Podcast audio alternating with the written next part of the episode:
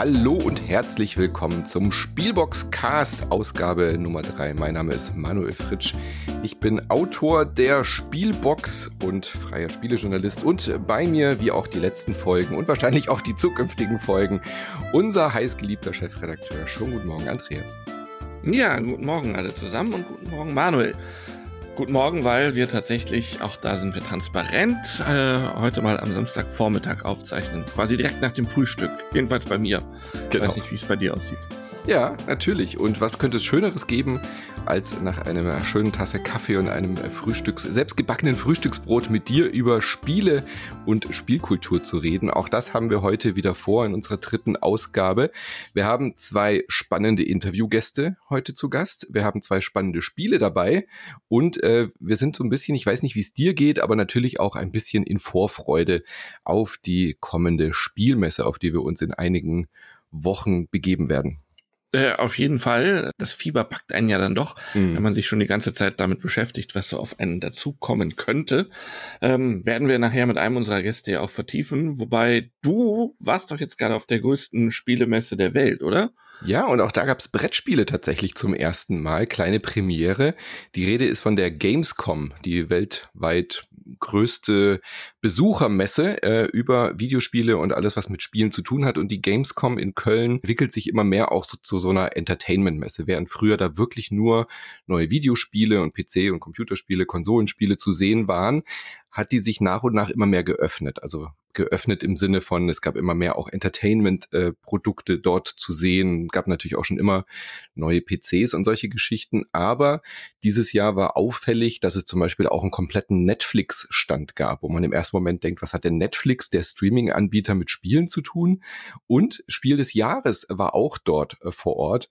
Das äh, hatten wir nämlich gelesen. Die Spielmesse, die ähm, Gamescom hatte bekannt gegeben vor der Messe, also irgendwie Anfang des Jahres, dass sie sich auch Brettspielen gegenüber öffnen möchten und hat dazu eingeladen eben auch, dass Verlage und so dort kommen. Dann habe ich natürlich auch gleich angeklopft, habe gesagt, hallo, wie sieht's denn aus? Spiel des Jahres, wäre das was für euch? Und dann war auch direkt das Gespräch eröffnet, was dann dazu auch geführt hat, dass der Spiel des Jahres stand dort einen Stand hatte, direkt neben Disney Locana. Die Ravensburger haben sich das auch nicht nehmen lassen und hatten dort äh, ihren äh, Erstverkaufsstart in in äh, Köln äh, gemacht für ihr neues Sammelkartenspiel. Also auch Brettspiele scheinen so langsam auf der Gamescom anzukommen, was ich ganz interessant finde, weil ich bin ja sowieso immer ein Verfechter der, der These, dass eigentlich, wenn man Videospiele mag, mag man auch Brettspiele und wenn man gute Brettspiele mag, kann man sich sicherlich auch für das eine oder andere Videospiel begeistern. Und äh, wir hatten ja auch hier im Spielboxcast schon gesehen, dass selbst Menschen, die Brettspiele entwickeln, sich jetzt auch immer mehr Richtung Videospiele entwickeln. Also von daher scheint etwas zusammenzuwachsen, was schon lange zusammengehört. Ich bin gespannt, wie sich das entwickelt und ob auf der nächsten Gamescom auch noch mehr Verlage zu sehen sein werden. Ja, das könnte ich mir gut vorstellen. Du sagtest ja gerade schon Sammelkarten. Ich glaube, das ist aber sowieso auch gerade in der Videospielszene immer noch ein sehr mhm. großes Thema, oder? Ja. Yu-Gi-Oh!, Pokémon oder was es da alles gibt. Magic ähm, spielen da sicherlich noch eine Rolle. Und ich habe von Harald Schrapers, der euren Stand betreut hat, unter anderem ja auch gehört, dass um Disney Lorcaner auch viel ähm, Gewese war, ne? Also lange Schlangen, die Leute waren interessiert, waren neugierig, was kommt da. Hast du das auch so wahrgenommen oder hattest du gar keine Zeit, weil du warst ja nicht rein zum Vergnügen auf der Messe in Köln, sondern hast da ja auch gearbeitet. Ich habe da sehr intensiv gearbeitet. Ich war wirklich nur einmal in der Halle, wo die, wo die waren, die beiden Stände, und habe das beobachtet. Aber ja, mich, mich hat es jetzt auch gar nicht überrascht. Ich hatte das auch erwartet. Ich war ja auch dieses Jahr in Indianapolis auf der GenCon, wo der US-Verkaufsstart war. Da war das fast noch krasser. Also die AmerikanerInnen sind noch äh, steiler gegangen auf äh, Disney Locana, weil das dort auch wirklich mit äh, Sammelkarten nochmal ein ganz anderes Level, glaube ich, äh, erreicht als jetzt bei uns. Auf der Gamescom war das natürlich auch ein bisschen themenfremd, aber dennoch waren die Schlangen sehr lang. Yu-Gi-Oh! hast du schon gesagt, ist auch schon lange äh, auf der Gamescom tatsächlich, äh, wenn man das auch als Kartenspiel mitzählt. Magic, seit äh, da die, der neue Client gekommen ist, äh, auch auf digitalen Plattformen ein Riesenthema geworden, klar. Deswegen hat mich das jetzt nicht gewundert. Äh, ich hatte es fast noch ein bisschen krasser erwartet. Also anders als jetzt auf der GenCon gab es jetzt keine kilometerlangen Schlangen und Leute haben sich auch nicht über Nacht angestellt dafür. Und man konnte auch ohne Kauf zum Beispiel an die Promokarte rankommen, indem man so ein Social Media Gedöns gemacht hat. Also das war schon äh, recht interessant interessant zu beobachten. Was mich aber vor allem begeistert hat, dass der Spiel des Jahresstand wirklich wahnsinnig gut besucht war. Äh, ich weiß nicht, ob, was Harald erzählt hat, aber Harald war auch sehr begeistert, wie offen und wie äh, interessiert die Menschen, die ja wegen Videospielen und wegen Community und so und auch wegen ganz vielen YouTubern natürlich auf die Gamescom gehen, dann sich auch tatsächlich für die Spiel des Jahres interessiert haben. Ja, also Harald hatte mir da auch äh, ein bisschen Text zu lesen in der kommenden Spielbox, die ab Ende September dann bei euch Abonnenten sein wird geschrieben. Darin geht es unter anderem, dass ein YouTuber namens Tomari früher auch in der Videospielszene aktiv und jetzt macht er so, ähm, nennen wir es mal Selbstexperiment-Videos. Mhm. Sehr erfolgreich. Selbstexperiment-Brettspiele. ja, unter anderem hat er mal gemacht, ich erfinde ein Brettspiel in fünf Tagen. Ja, und dann baut er sein eigenes Bett, dann ist er mal eine Woche nur vegan oder so. Ähm, solche Geschichten. Der war zum Beispiel auf dem Stand und äh, war total angetan und hat da erstmal eure ein bisschen was von eurer Empfehlungsliste gespielt und von den Nominierten. Äh, ich habe ein Foto gesehen, wo er und seine Clique da gerade bei einer Runde Hits da saßen. Sehr schön. Ja, es kam da also ganz gut an, ja. Ja. Gut, wir werden es beobachten, wie das nächstes Jahr aussieht. Äh, ich würde mir wünschen, dass da mehr Brettspiele kommen. Nicht nur, weil ich sie selber mag, sondern eben auch, um äh, mehr Menschen zum Brettspielen zu bewegen. Du warst aber auch Brettspielen äh, auf einer externen Veranstaltung. Zwar nicht auf der Gamescom, sondern in Merseburg warst du unterwegs. Genau, in Sachsen-Anhalt und in Merseburg ähm, hatte B-Rex Entertainment äh, eingeladen. Und die haben ja ein eigenes Verlagsimperium, nenne ich es immer, gegründet.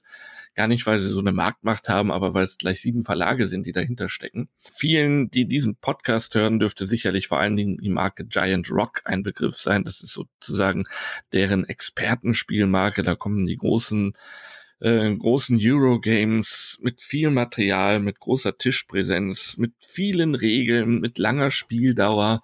Dann gibt's aber auch noch andere Verlage wie Funbot, wo es kleine spaßige Spiele gibt, Miraculous, wo man in so verschiedene Fantasy-Welten eintaucht, wobei ich da nicht ganz sehe, wo der Unterschied zu Grimspire ist ist sozusagen auch deren Verlagswert für Fantasy-affine Spieler, die dann aber auch gerne Miniaturen haben und ähm, solche Spiele. Und es gibt unter anderem auch, was wir ne, viele nicht wissen, was glaube ich auch nie auf der Spiele in Essen so präsent ist, Private Games. Ähm, für äh, die leicht verruchten Spiele, die dann vielleicht auch darin enden sollen, dass man den Spieleabend eher leicht leicht bis gar nicht bekleidet beendet oder so.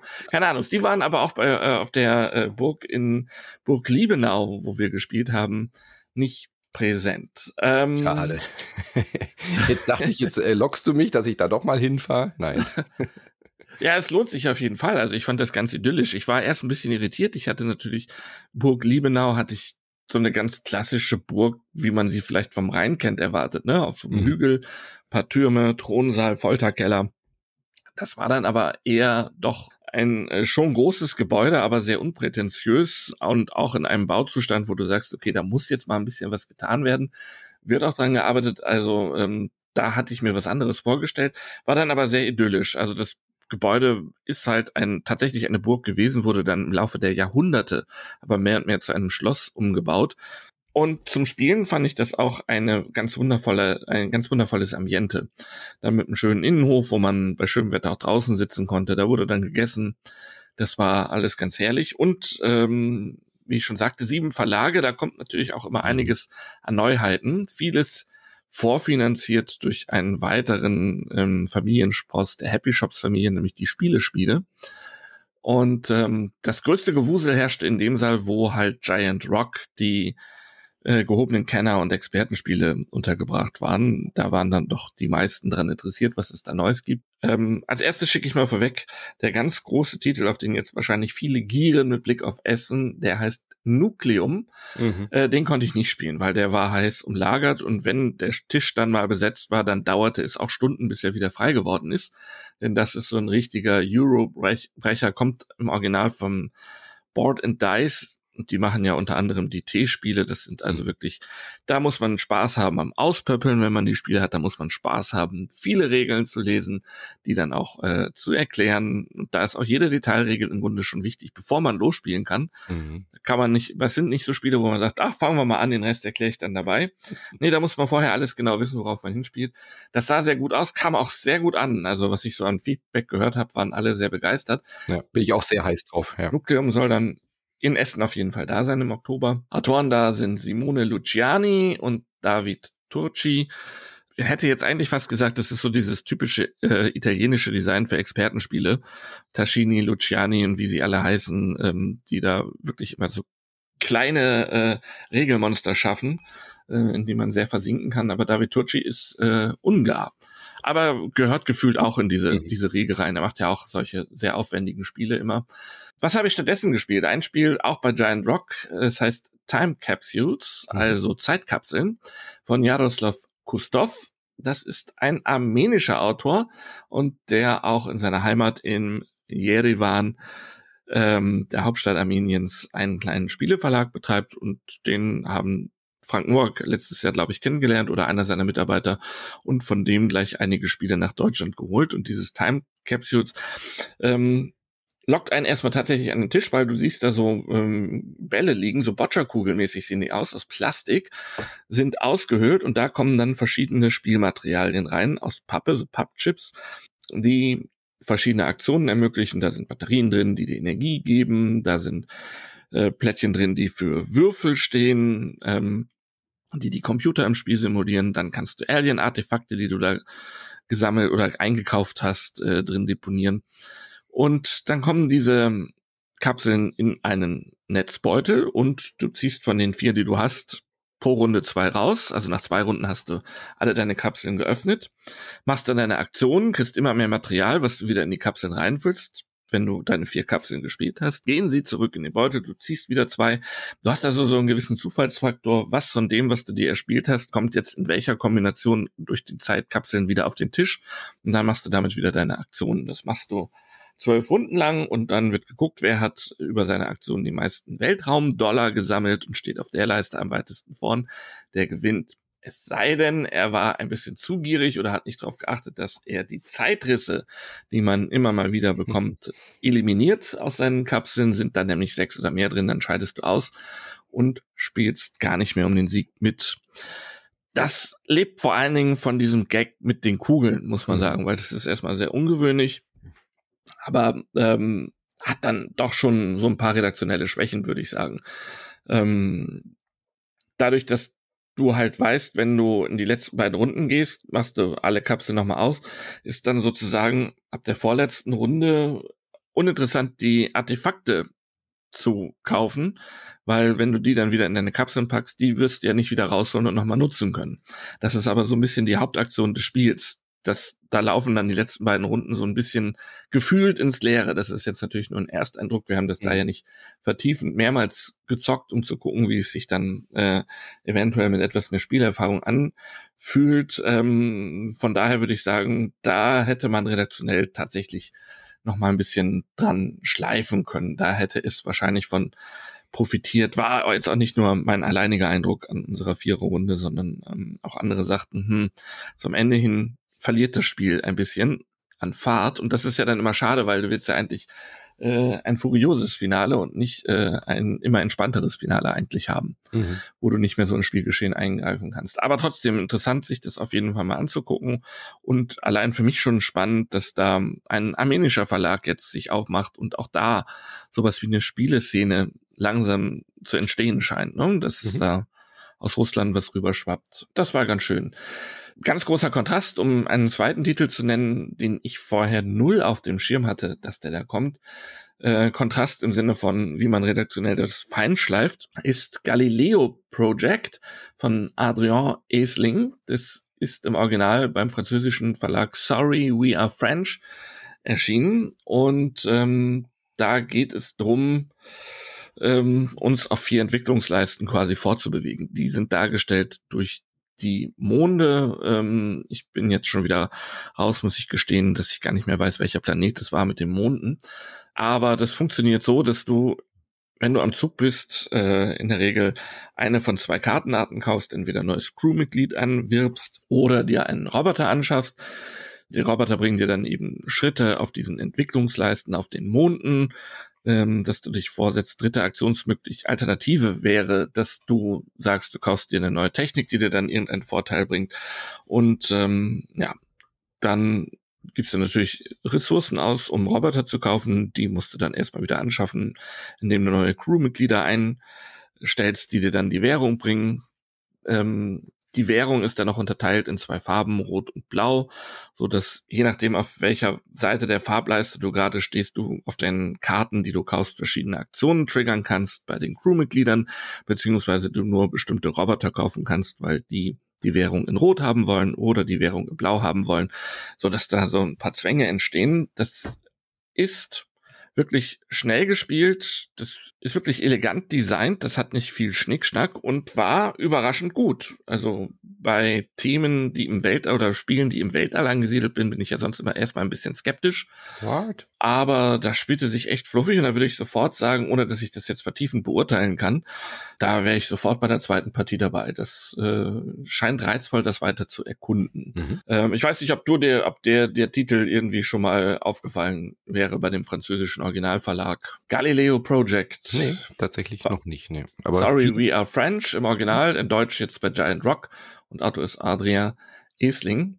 Dann möchte ich, auch wenn unsere Zeit ein bisschen davon galoppiert, wenigstens noch einen kleinen Tipp loswerden auch. Ähm, Maren Hoffmann, äh, Kollegin von dir aus der Jury und auch von uns bei der Spielbox, war auch da und die war sehr angetan von Books of Time, wie es im Original heißt, auf Deutsch Bücher der Zeit, erscheint auch dann bei Giant Rock. Autor ist Philip Wowash, das im Original auch bei Board and Dice erschienen ist. Ähm, das sieht so ganz niedlich aus. Man hat, jeder Spieler hat so drei ähm, ja, Ringordner vor sich, so kleine, wo man Buchseiten einheften kann, also die Spielkarten, die Buchseiten äh, gestaltet und so. Ähm, einer der Aktionen ist es halt auch äh, an seinen drei Büchern weiterzuschreiben und das ist dann immer so, dass du halt den Ringordner aufmachst und eine Seite da reinhängst und dann wird dein Buch immer dicker. Und du kriegst natürlich, wenn du das clever machst und dir gute Seiten geholt hast, immer mehr ähm, und stärkere Aktionen, mit denen du deine Rohstoffe in dieser in diesem Fall sind es dann ähm, Füller und Papier besorgst, um andere Aktionen zu machen, äh, die dir am Ende die Siegpunkte bringen zum Gewinn. Unter anderem hat jeder so für jede Buchart, die du da hast, ähm, so Zielplättchen, die du erfüllen möchtest und die kannst du im Laufe des Spiels immer weiter aufleveln. Dann werden die Aufgaben anspruchsvoller und bringen entsprechend mehr Siegpunkte. Und da musst du dann unter anderem gucken, dass du Seiten mit gewissen Symbolen in deinen Büchern hast. Eine Aufgabe verlangt es auch, dass die Seiten in einer genau richtigen Reihenfolge angeordnet werden, also wo man beim Schreiben auch noch darauf achten muss, äh, in welcher Reihenfolge man die Seiten in sein Buch bringt, damit das am Ende dann auch punkten kann. Wenn du Aktion machen willst, heißt es, du liest in deinem Buch, dann führst du halt die Aktion auf, die auf der Seite ist, dann blätterst du die Seite auch wirklich physisch um, machst noch die Aktion auf der Rückseite. Und, ähm, dadurch hast du dann Bewegung auch in deinem Aktionstableaus, also den Büchern. Das ist total charmant gemacht, ähm, ist auch sehr tricky, weil es an allen Ecken und Enden fehlt. Äh, geht sehr harmlos los. Da denkt man noch, ach, das ist ja alles gar nicht so schlimm. Nee, nee, das äh, ändert sich dann sehr schnell und ähm, muss auch darauf achten, es gibt unterwegs immer wieder mal Aktionen, die dir zusätzlich Siegpunkte reinspielen, dass man da in der Lage ist, handlungsfähig zu bleiben. Dafür muss man dann halt wieder Papiere abgeben oder seine Füller oder auch mal Seiten, die man schon in Vorbereitung hat, dass man sie schreiben kann, wieder abwerfen, um die Punkte mitzunehmen. Da gibt es also ganz viel zu entdecken. Mein Ersteindruck war lediglich, es geht über 15 Runden, hätte man das nicht auch mit 12 oder 10 Runden mhm. vielleicht hinkriegen können war dann schon lang, aber wir haben halt auch zu viert in der Erstpartie gespielt. Die dauert dann ja sowieso immer noch mal etwas länger. Ja. Das ist mal auch meine Erfahrung. Ich habe die englische Version äh, paar Mal gespielt. Das, äh, wenn dann alle die Symbolsprachen kennen, wird es auch ein bisschen schneller. Man muss nur höllisch aufpassen, dass man sich nicht die Fingerkuppen abzwickt, wenn man ständig diese Ringordner auf und zu macht. Äh, aber das stimmt, das kann da schnell äh, passieren. Ne? Aber es, wie war denn dein Ersteindruck, wenn du das Original schon gespielt hast? Ja, auch äh, gut. Also ich fand es äh, spannend. Äh, mir war es ein bisschen so, nach der Erstpartie hatte ich so das Gefühl, es ist ein bisschen arg äh, Ressourcen hin und her geschubse, Ja, aber wenn man auf sowas steht, ich weiß, dass Maren sowas zum Beispiel sehr gerne mag, äh, hier kriege ich das, dann kann ich das wieder zu dem umwandeln, damit ich das aktivieren kann, damit ich diese Seite äh, triggern kann. Wenn man auf so eine Gameplay-Mechanik steht, ist das wirklich äh, sehr erfüllend. Äh, ich muss es noch öfter spielen, um zu erfahren, ob das dann wirklich auch so, ob man da verschiedene Strategien fahren kann. Aber der Ersteindruck fand ich sehr, sehr schön und auch diese Idee mit diesem Book-Building hat mir sehr gut gefallen, weil man halt auch sich einfach ganz klar überlegen muss, welche, welchen Pfad schlage ich denn jetzt ein, auf welche Symbole gehe ich und was ist mir da besonders wichtig. Fand ich, fand ich cool. Ja, also da, das lebt natürlich auch tatsächlich von dem Material, ne? Und das ja, zieht einen rein. Inky, aber es ist, äh, es ist nicht nur Mittel zum Zweck, sondern man hat schon auch das Gefühl, das hat äh, auch eine spielerische Bewandtheit, diese Seiten da rein zu heften und so, ja. Ja, und das zieht einen dann auf jeden Fall schon in die Geschichte dieses Spiels ein bisschen rein und das machte dann Spaß. Wie gesagt, es scheint mir, äh, man hätte da vielleicht auch wieder kürzer sein können, mhm. aber es gefühlt bei mir eh so in der Kategorie Spiel, gehobenes Kennerspiel, Expertenspiel in meinen Augen, dass das in den letzten Jahren dazu tendierte, dass die alle sehr, sehr in die Richtung abendfüllend gingen. Mhm. Ähm, und dass da redaktionell für meinen Geschmack ein bisschen zu wenig drauf geachtet wird, dass ob man da nicht noch an der einen oder anderen Stelle ein bisschen straffen kann. Ja, das ging mir aus. Aber es kann ja auch an der Erstpartie liegen. Eine Warnung möchte ich noch ganz kurz loswerden, ja. bevor wir dann äh, hier mit der Arbeit mal beginnen. Ähm, und zwar war auch da Dim Sum, mhm. das in der Deluxe-Ausgabe extrem attraktiv aussieht. Da bereiten wir sozusagen diese kleinen Köstlichkeiten namens Dim Sum vor. Da gibt es dann so Hühnerfüße, die nennen sich Fang Sha, glaube ich, im Original. Und es gibt Barbecue Dumplings, die heißen Cha Siu Bao. Ähm, das sieht alles mega aus. In, in so kleinen Dampfkörben liegen die dann. Hm, Aber das Gameplay, boah, war das Fahrt. Es ist wirklich ganz simples Ressourcengesammel mit extremem Glücksfaktor. Ähm, das hat uns, das war so ein richtiger, äh, hat uns richtig abgeturnt. Schade. Ich, ich habe das, also das gesehen und wollte es sofort spielen, weil ich einfach diese, diese ja. asiatische Esskultur auch so toll finde. Und äh, das ist ein Spiel, was ich mir auf jeden Fall anschauen will. Egal, ob du mich jetzt warnst, äh, ich will das einfach erleben. Ja, man möchte es, also gerade die Deluxe-Edition, wo diese, diese Zutaten dann auch wirklich alle so plastisch geformt sind. In, in der äh, Volksausgabe sind es halt einfach Pappplättchen, die dann dafür genommen werden. Ähm, wenn man dann auch noch total freakig vielleicht Essstäbchen nimmt, um sich die Zutaten daraus ja. zu picken aus den Körben oder so. Herrlich, aber ach, das Gameplay. Nee. Schade. Aber es werden sicherlich, äh, werden sich viele nicht abschrecken lassen durch die Warnung, äh, weil sie sagen werden, wenn sie das sehen, nee, das muss ich jetzt ausprobieren. Lass den doch reden. Das ist so schön. Ich kann nicht anders. Ja, bitte, probiert es aus. Ähm, vielleicht liege ich auch total daneben, aber ich glaube eher nicht. gut. Wie gesagt, so viel zu deinen Ersteindrücken, aber wir wollen natürlich nicht nur über Ersteindrücke sprechen, sondern haben uns ja auch immer vorgenommen, äh, ein oder zwei Spiele hier zu besprechen, die ihr dann auch in der Spielbox findet natürlich, aber hier auch nochmal in Podcast-Form. Ich würde sagen, ich greife jetzt mal mein Spiel vor, nämlich Tribes of the Wind und stell dir das vor. Ähm, ich weiß nicht, ob du es gespielt hast. Ja, ja, darüber wollen wir uns austauschen. Äh, kurz zu den Fakten. Es ist hier bei uns in Deutschland bei Hochhutter erschienen, ist von Joachim Thome und wunder, wunder, wunderschön illustriert von Vincent Dutré. Man äh, mag vielleicht schon vernommen haben, dass ich ein kleiner Vincent Dutré-Fanboy geworden bin. Ich finde seine Illustrationen so außergewöhnlich schön. Die polarisieren natürlich auch immer ein bisschen, aber ich finde, man kann da sehr objektiv sagen, dass es einfach ein, ein, ein schöner Stil ist, den Vincent Dutré hat. Um was geht ja, und Tribes of the Wind? geil aus, muss man ja, definitiv sagen. Aus, ja. äh, Tribes of the Wind ist ein recht, ja, simples, einfaches, äh, zugängliches, würde ich jetzt mal positiv formulieren, ähm, Kartenspiel, bei dem wir aber auch mit Plättchen hantieren müssen. Wir sind die Tribes of the Wind. Der Name ist auch in der deutschen Version Tribes of the Wind geblieben, also die Völker des Windes. Ähm, wir sind in einer ja, utopischen Postapokalypse, würde ich es nennen. Also wir sind zwar nach einer riesigen Umweltkatastrophe irgendwo in ferner Zukunft Die äh, Menschen, die Tribes leben hoch über den Wolken. Man sieht auf dem Cover auch so ein, so ein Windrad, auf dem die sich äh, irgendwie äh, festhalten und auf die Erde unter, herunterblicken. Äh, da sind giftige Dämpfe. Man kann auf dem Erdboden nicht mehr so richtig leben. Man sieht aber die Überreste der Zivilisation auf seinem alten, äh, auf seinem Board. Also dort sind dann irgendwie abgestürzte äh, Flugzeuge. Man sieht irgendwie alte Footballstadien und so noch. Und diese Völker trauen sich jetzt wieder nach einigen Hunderten von Jahren, das wird nicht so genau spezifiziert, wieder auf den Boden, um dort äh, wieder ansässig zu werden. Und das ist unsere Aufgabe, auf dem äh, Boden, auf der Erde wieder Fuß zu fassen. Ähm, wir haben eben äh, diese, diese Völker, die dann da runterkommen und äh, es gibt verschiedene Aufgaben, die wir tun müssen, nämlich diese ähm, Umweltverschmutzung wegzuräumen, also diese Gifte zu entsorgen. Das schaffen wir auch durch diese Windräder zum Beispiel, ähm, wieder den Wald aufzuforsten und das Spiel wird beendet oder es gewinnt diejenige Person, die als erstes fünf neue Baumhäuser auf dem Boden pflanzt. Das Besondere an Tribes of the Wind ist die recht interaktive oder ungewöhnliche Kartenmechanik. Wir haben verschiedene Elemente, also wir haben grüne Karten, rot wie Feuer, äh, gelb ist der Wind und so weiter, also diese verschiedenen Elemente, blaue Wasserkarten. Und diese Karten stehen in so einer kleinen Auflage vor uns, also in so einem kleinen Kartenhalter. Und das Besondere ist, ich sehe auf der Vorderseite, was diese Aufgabenkarte von mir möchte. Also da muss ich, muss ich bestimmte äh, Bedingungen erfüllen, in manchmal auch zwei verschiedenen Stufen. Beispielsweise ich brauche drei blaue Karten oder sowas, um eine, um diese Karte, um diese Aktion auszuführen und bekomme dann zum Beispiel neue Wasserressourcen.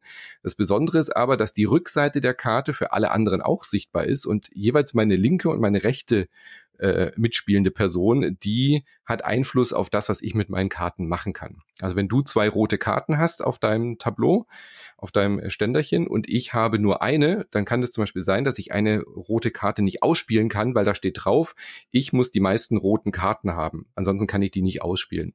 Andererseits gibt es aber auch Karten, da steht dann zum Beispiel, zähle alle rote Karten von deinen linken und rechten Mitspielenden und dieser Gesamtwert, der äh, gibt dir dann einen besonders starken Bonus. Und so achte ich halt immer darauf, äh, welche Karten in der Auslage liegen, welche Karten bei euch in der Auslage stecken, um meine Züge zu planen. Das war es dann aber eigentlich auch schon fast mit der Interaktion. Also es klingt im ersten Moment sehr viel interaktiver. Ich hatte mir da ein bisschen mehr von erwartet, ehrlich gesagt, als ich dieses Spiel so präsentiert bekommen habe damals und als ich es gelesen habe. Ähm, man, ich weiß nicht, wie es dir ging, aber ich, ich dachte, ich habe viel mehr mit den Mitspielenden zu tun. Im Endeffekt geht es eigentlich doch nur darum, dass ich halt mal kurz links und rechts gucke und mich dann entscheide, welche Karte kann ich denn überhaupt spielen. Es ist ein bisschen mehr Zwang als äh, Interaktion, als ich dachte. Das stimmt, zumal die Interaktion ja auch äh, dir wahrscheinlich auch so ständig von den Mitspielern unterlaufen wurde. Was weiß ich, du brauchst dringend Wasser als Ressource, um neuen Wald pflanzen zu können. Die Waldplättchen bezahlt man dann mit Wasser. Äh, und dann hast du so eine Karte und die sagt, wenn du mehr blaue Karten hast als dein linker Nachbar und wenn du mehr blaue Karten hast als dein rechter Nachbar, dann kriegst du fünf Wasser zum Beispiel. Und die brauchst du auch ganz dringend und fieberst darauf hin und dann spielt dein rechter Nachbar vor dir auf einmal die Aktion, dass er so einen Tempel baut. Sprich, er wirft einfach drei Karten ab und zieht nach. Zieht dann von den drei Karten, die er nachzieht, aber auf einmal zwei Wasser nach und hat auf einmal mehr als ich. Mhm dann ist meine Aktion leider viel schwächer als gedacht, weil ich nur noch mehr blaue Karten als mein linker Nachbar habe. Und er macht das ähm, ja nicht ähm, mal mit Absicht. Das nee, der macht das nicht mal. Ja das wäre ja noch schöner, wenn er, wenn wir so spielen würden hier mit. Ähm, weiß er ja nicht, weil er meine Karten nicht sieht. Und äh, das finde ich ist dann, dann wird's mühselig, ne?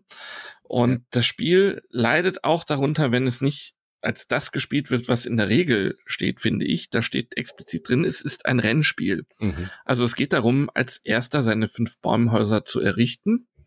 Es gibt ja dann auch nochmal den netten Bonus von fünf Siegpunkten für den, der das schafft.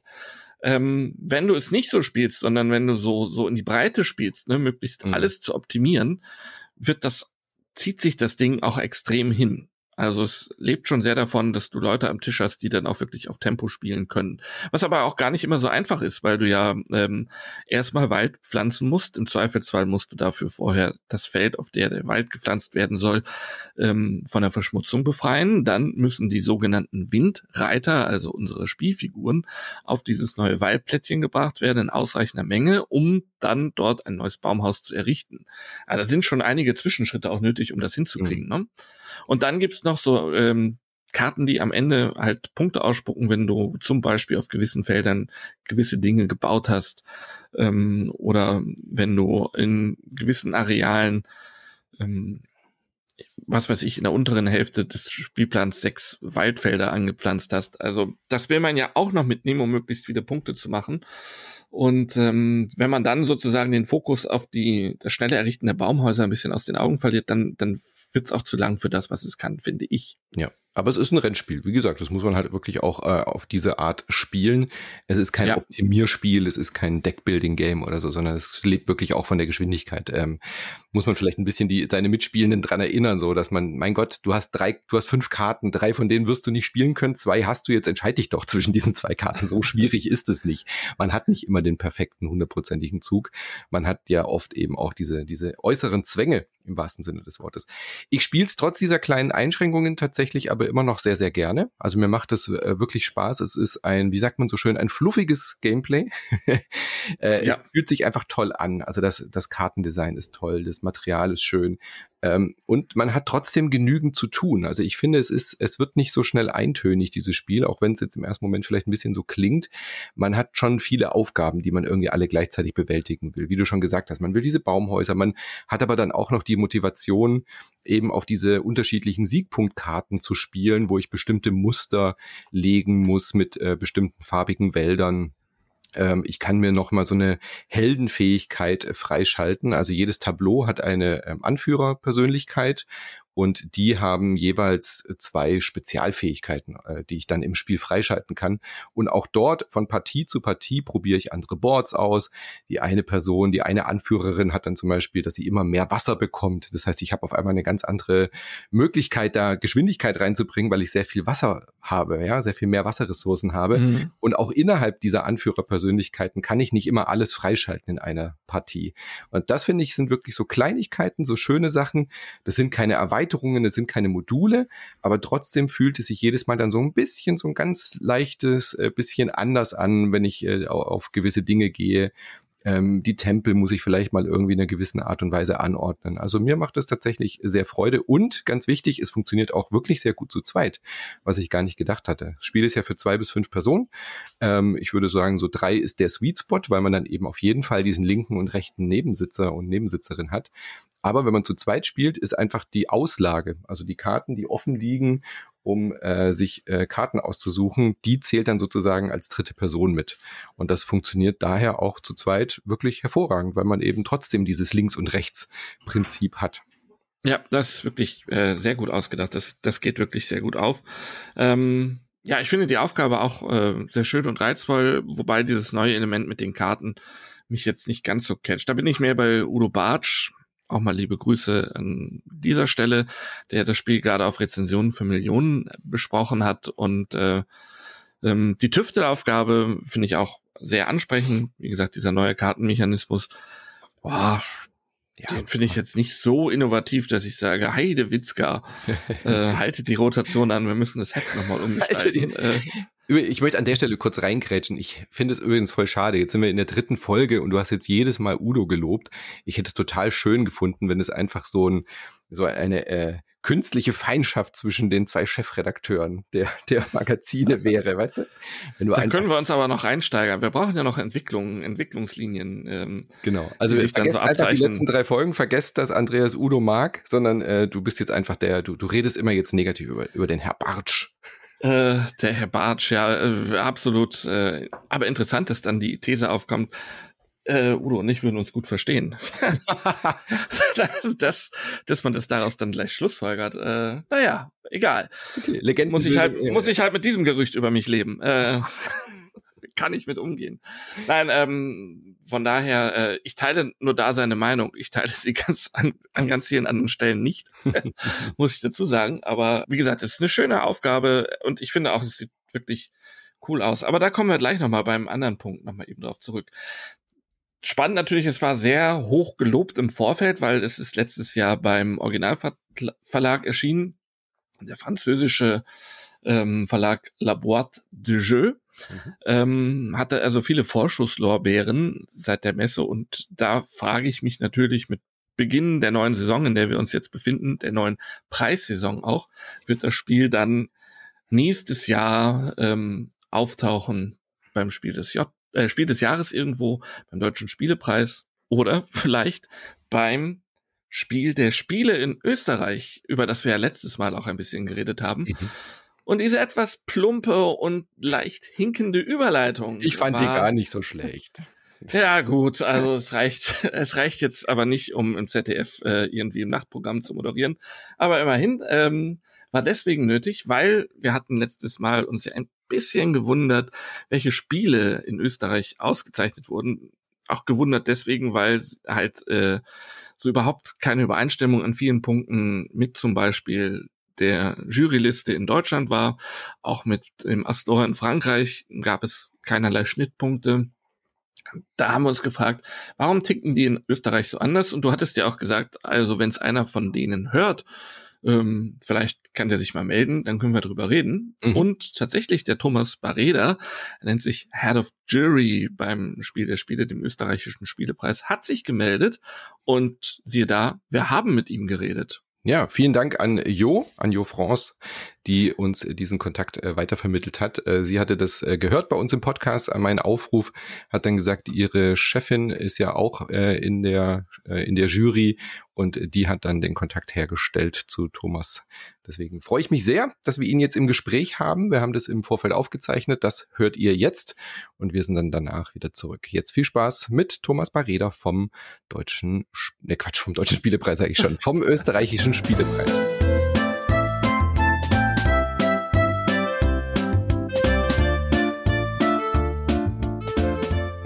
In der vergangenen Folge des Spielboxcasts haben wir einen Ausflug in exotische Gefilde gemacht und uns mit dem österreichischen Spielepreis beschäftigt. Unter anderem auch ein bisschen kritisch auf die diesjährigen Preisträger geblickt und wir haben uns ein bisschen gefragt, wie funktioniert das eigentlich bei unseren Nachbarn?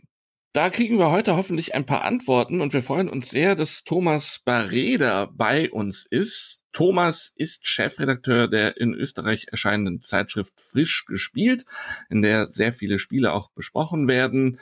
Er ist Head of Jury des österreichischen Spielepreises und auch Obmann des Vereins Österreichische Spieleakademie, sozusagen der Nachfolger der vielleicht etwas bekannteren Wiener Spieleakademie. Was es damit auf sich hat, werden wir gleich auch noch erfahren. Aber erstmal, hallo Thomas, schön, dass du bei uns bist. Ja, ich habe schon gesagt, du bist Obmann des Vereins Österreichische Spieleakademie. Ja. Was, was darf man sich unter diesem Verein eigentlich vorstellen? Ja, die österreichische Spieleakademie geht aus der Wiener Spieleakademie hervor, äh, die es seit 25 äh, bis 30 Jahren gibt, die sich als Denkfabrik und als Gedankengeber für Spielefeste für die österreichische Spieleszene verstanden hat. Und wie du schon in der Anmoderation erwähnt hast, äh, von dem Ehepaar de Casan, Dagmar de Casan, ins Leben gerufen. Und äh, sie existiert immer noch und ich habe dort die Agenten 2020 als Obmann übernommen. Während der Pandemiezeit sind wir auf den Gedanken gekommen, der, den, das etwas auszuweiten ähm, und den Österreich-Gedanken hier etwas mehr präsent zu haben. Äh, war auch ein bisschen so, dass ich es immer ein bisschen arrogant empfunden habe, wenn die Wiener den österreichischen Spielepreis äh, vergeben. Äh, da sehe ich doch ein bisschen eine, eine Schieflast und äh, innerhalb von Österreich, ich weiß nicht, ob das äh, in Deutschland bekannt ist, äh, gibt es halt doch ähm, gewisse Situationen, dass man, wenn man in Westösterreich ist, in Kärnten etc., werden die Wiener halt doch als eher die Hauptstädtler oder so ähnlich bezeichnet. Und ich will dem entgegenwirken, was finde ich zum Spielgedanken sehr gut passt, denn gemeinsam soll hierher. Ja, und so geht's auch beim Spielepreis dann dahin, mhm. diese Richtung. Wie hängt denn jetzt die Spieleakademie und der Spielepreis äh, direkt zusammen? Kannst ja, zu 100 Prozent die österreichische Spieleakademie äh, vergibt den Preis und äh, ist die Institution, die eben den österreichischen Spielepreis äh, bekannt gibt, verleiht äh, und kommuniziert äh, mhm. und auch äh, vermarktet oder halt äh, vermarktet ist nicht der richtige Ausdruck. Äh, wir verdienen da nichts dran, aber halt publik macht und an die Presse weitergibt bei den verschiedenen ähm, Events, Szenarien. Ja. Jetzt ist ja. der Spielepreis ja auch ein Jurypreis. Äh, kannst du uns ein bisschen Einblick geben, wie wird diese Jury zusammengesetzt? Wer ist da drin und was sind das für, für Menschen? Also wir haben uns im, im Gegensatz zum Beispiel zum deutschen Spielepreis gegen den äh, Bereich, dass alle reinwählen können oder Boardgame Geek, äh, wo jeder eine Stimme hat in dem Bereich äh, entschieden, weil ähm, ich komme aus der Marktforschung aus dem Bereich und äh, die Meinung jedes ist natürlich interessant, aber gebündelt repräsentativ hier Querschnitte zu bekommen ist relativ schwierig. Und wir haben versucht, den Jury-Gedanken dahingehend zu besetzen, dass wir mit Fachleuten äh, das Thema bestücken, um hier auch in den einzelnen Bereiche, Bereichen äh, abgedeckt zu sein. Äh, wer ist Teil der Jury? Äh, die anfangs erwähnte Dagmar die Kasan aufgrund ihrer Erfahrung ist selbstverständlich präsent, das ist klar. Ähm, wir haben die Vorsitzende und Geschäftsführerin den österreichischen Familienbund, äh, die Alexandra Lugert in der Jury drinnen. Dann haben wir die Leiterin von äh, Thalia äh, Donauzentrum in Wien. Das ist ähm, ein große, die größte Thalia-Filiale in Wien, ich glaube mhm. sogar in Österreich. Ähm, und sie war zehn Jahre lang äh, beschäftigt in einem Spiele-Spezialgeschäft und ist für den Spieleeinkauf verfügbar. Hintergrund äh, des Engagements von der PIA, ihre Schwester, die ja tragischerweise vor zwei Jahren verstorben ist, war jahrelang äh, für den Spielepreis in Deutschland, also für, nicht in Deutschland, Entschuldigung, fürs Spiel des Jahres im Kinderspielbereich tätig und sie ist ja leider tragischerweise an, an, Krebs verstorben. Die Pia ist bei uns für den allgemeinen Bereich zuständig und das Wichtige ist hier, wir haben hier den Bezug zum Verkauf ebenso. Also das ist für mich ganz wichtig. Ein Spielepreis soll nichts Abgehobenes sein, sondern es muss auch schon äh, in die Richtung gehen, dass wir wissen, ja, das äh, ist ein Spiel, das auch funktioniert äh, im Handel. Ja, also man kann ja auch mal falsch liegen bei der Jury, um so zu formulieren, man soll da nicht arrogant sein. Dann haben wir weiters mit dem René Eichinger für die Expertenspiele im, im Vordergrund, aber für allen einen höchst spielerfahrenen Spieler, der Pädagoge ist äh, und etliche Vorbildungen mitträgt und auch die ganze Essengeschichte, wie ich seit den 80er Jahren trägt, also oder 1990 ähm, da schon äh, dabei war. Ja, ähm, und der Johann Hermann äh, aus Graz als Spielepädagoge bei Ludovico Graz, der zweitgrößten Spielothek, äh, engagiert, ist äh, bei allen Events immer dabei und halt ausgebildeter eben, wie gesagt, Spielepädagoge. Der schließt das noch nicht ab, genau richtig, weil, jösses, na, jetzt habe ich die Sonja vergessen. Sonja Altrichter, die Leiterin der äh, Spielothek in Wien, der größten, äh, die eine Namensähnlichkeit hat, nämlich Spielebox heißt, mhm. äh, von Wien Extra. Die Leiterin ist ebenfalls in der Jury drinnen. Das heißt, wir haben eine Jury, die nach den heutigen politischen Gegebenheiten auch wunderbar funktioniert. Eine schöne Sache. Wir haben gleich viele Damen wie Herren.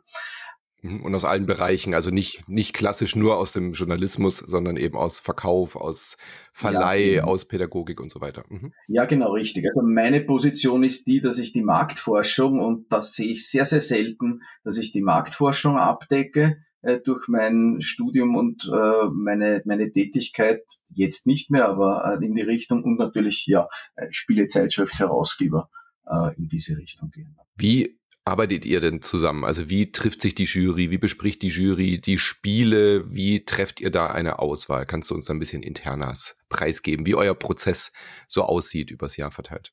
Ja, aber äh, anfangs äh, vor allem etwas ernüchternd. Also das, äh, das schöne, spannende, um so zu formulieren, das gemeinsame Spiel ist ja eher dann der, der Schlussbereich. Am Anfang sind die technischen Details einmal relevant. Ja. Bei uns ist der Erscheinungstermin eines Spiels von Relevanz. Da ist natürlich immer zu klären, ist das Spiel schon erschienen. Also wenn jetzt beispielsweise My Island vom Kosmos erschienen ist, äh, dann ist das September 2023 und das fällt in den Spielepreisbereich für 2024 hinein. Ja. Mhm. Also das heißt, wir haben hier mal eine Erstfilterung, äh, welche Spiele sind überhaupt äh, in der Lage, prämiert zu werden oder auf Empfehlungslisten zu kommen. Das ist das eine Ding. Das hat das Spiel des Jahres auch, das mhm. gibt sie in allen Bereichen. Aber halt eben kein so ein ein, ein, ein, ein, ein spannender Prozess, um so zu formulieren. Der zweite technische ist natürlich die Auflage. Also ein Spiel, äh, das eine Auflage hat, die nicht so hoch ist, ist auch schwierig prämiert zu werden, ähm, weil ja die Leute das Spiel auch kaufen sollen. Und hm. wenn wir dann eine Auflage und was bei Experten spielen, ähm, äh, leider doch dann das eine oder andere Mal passiert, man ist dann ganz begeistert und dann äh, kriegt man also mit, na ja, die Auflage ist also doch nicht so hoch und ähm, ja, wir bewegen uns da auf äh, unter 2.000, 3.000 Stück. Dann wird es vielleicht ein bisschen schwierig. Ähm, dann gibt's halt äh, eine Abstimmung mit dem Verlagschef, ob das ein Thema wäre oder nicht. Ja. Also das ist auch ein Punkt. Wir fahren natürlich nach Essen, wir fahren nach Nürnberg, wir fahren nach Cannes. Äh, vielleicht äh, schaffen wir es auch wieder mal nach Modena, äh, nach Italien. Äh, das allerdings ein bisschen, um den Ausblick fürs Jahr darauf zu machen, weil äh, Spiele, und das ist das nächste Kriterium, müssen natürlich in Österreich erhältlich sein ja, äh, und auf Deutsch äh, lokalisiert sein. Also was wir nicht machen im Gegensatz zum Spiel des Jahres, und äh, im Prinzip bin ich mittlerweile schon der Meinung, auch wenn ich jetzt sehr, sehr viele Spiele mir anschaue, äh, wenn man jetzt in Cannes beispielsweise auch noch war und dann sieht, was da noch eine neue Flut dazukommt, äh, sich da dann reduzieren äh, auf das ist wirklich schwierig. Also da ist die, die Frage, wie man sich abstimmt in der Jury berechtigt. Nach diesen Vorfilterungen ähm, sagen wir, bewegen wir uns dann im März, weil dann kann man in Nürnberg wirklich äh, klar sagen, die Nürnberg Neuheiten, was dann auch zeitlich noch im Rahmen drinnen ist, was äh, erscheinungstechnisch noch da ist. Und dann äh, gibt es Termine mit den einzelnen ähm, Gruppen, die sich eher für das eine oder für das andere entscheiden und gerade bei den Expertenspielen, auch wenn die jetzt, ist ein bisschen tragisch, weil ich habe sie ja sehr, sehr gerne, äh, aber die halt verkaufstechnisch, was ich mit den Verlagschefs immer höre, äh, nahezu irrelevant sind, aber äh, genau die lieben die, die Experten oder die Freaks ja doch, ähm, sagen wir mal, ich will vielleicht nicht sagen am meisten, aber hm. ähm, sehr viel Affinität existiert hier. Ähm, die versuchen wir haben wir gemacht, österreichweit in Spielegruppen zusammenzuholen, dass wir dort dann Testspiele machen. Das schaut dann so aus, wir waren dieses Jahr in Graz, bei Ludovico in Graz und haben dann aus Salzburg, aus Tirol, aus Linz äh, und natürlich aus Wien und selbstverständlich aus Graz äh, Spieleinteressierte eingeladen. Die sind dann gekommen und dann haben wir die voraus äh, gewählten Anwärter, man hat dann so eine quasi eine, eine Longlist mhm. äh, einmal angespielt durchgegangen, lange Gespräche geführt, in welches Richtung es geht, um dann äh, runterzukommen auf die schlussendlich äh, sieben für die Empfehlungslisten und den einen äh, Spielehit für Experten. Ähm, wir haben sechs Sp Kategorie, Kategorie Spielehits und einen Hauptpreis, das Spiel der Spiele. Und die Longlist wird einfach von euch intern so vorgeschlagen. Also da stimmt ihr euch intern, ja. was weiß ich, über ein Forum ab oder wie macht ja. ihr das? Ähm, oder ja, sagt dann genau, einer, nee, ich bin für die Expertenspiele zuständig, das ist mein Vorschlag für die Longlist. Wie, wie sieht es aus, der Abstimmung? Also so, so extrem, wir sind da noch demokratischer. Also wenn einer auf ein Spiel kommt, das ist natürlich äh, hauptsächlich den Terminen in, in den Spielemessen geschuldet, aber äh, die, auch die Spielekreise in Wien äh, sind dazu angehalten, sollte ihnen etwas auffallen. Also ich, ich stelle da immer die Rückfrage, äh, gibt es da irgendwas, was euch besonders aufgefallen ist? Äh, wie anfangs erwähnt, das ist so umfangreich, das Spektrum. Man darf nicht glauben, dass man äh, auch bei Besuchen, die sehr intensiv sein mögen, in Essen und Nürnberg, sich mit allem äh, auseinandersetzen konnte, das da existiert. Äh, aber da könnt ihr sicher ein Lied davon singen. äh, aber dann äh, wird eine Filterung vorgenommen und es passiert dann auch, dass dann letztendlich Entscheidungen da sind, wenn dann die Verzögerung beim Erscheinungstermin, also weiß ich nicht, wenn ich aus dem Nähkästchen wie man so sagt, da wäre jetzt zum Beispiel Captain Bebe von Haber ein fantastisches Spiel, das wir in äh, Nürnberg durchgegangen sind, aber der Erscheinungstermin Juni ist nicht ganz gehalten worden. Ja. Mhm. Das war natürlich für den äh, äh Kinderspielpreis, also da haben wir gleich vorzeitig gesagt, okay, alles, was nicht da ist, äh, Anfang Juni, na, das können wir dann nicht im letzten Detail bewerten, weil wir müssen schon für, den, für die Bekanntgabe am 1. Juli äh, gerüstet sein und die Vorarbeiten für die Print-Sachen, äh, die Presseaussendungen etc. haben und den eben Herstellern auch sagen können, das wird, damit sie die Produktion, die meist Anfang Juli ähm, da ist, manchmal eben auch schon Ende Juni äh, mit, dem, mit dem Logo, mit dem Spielepreis-Logo äh, die Schachtel versehen können.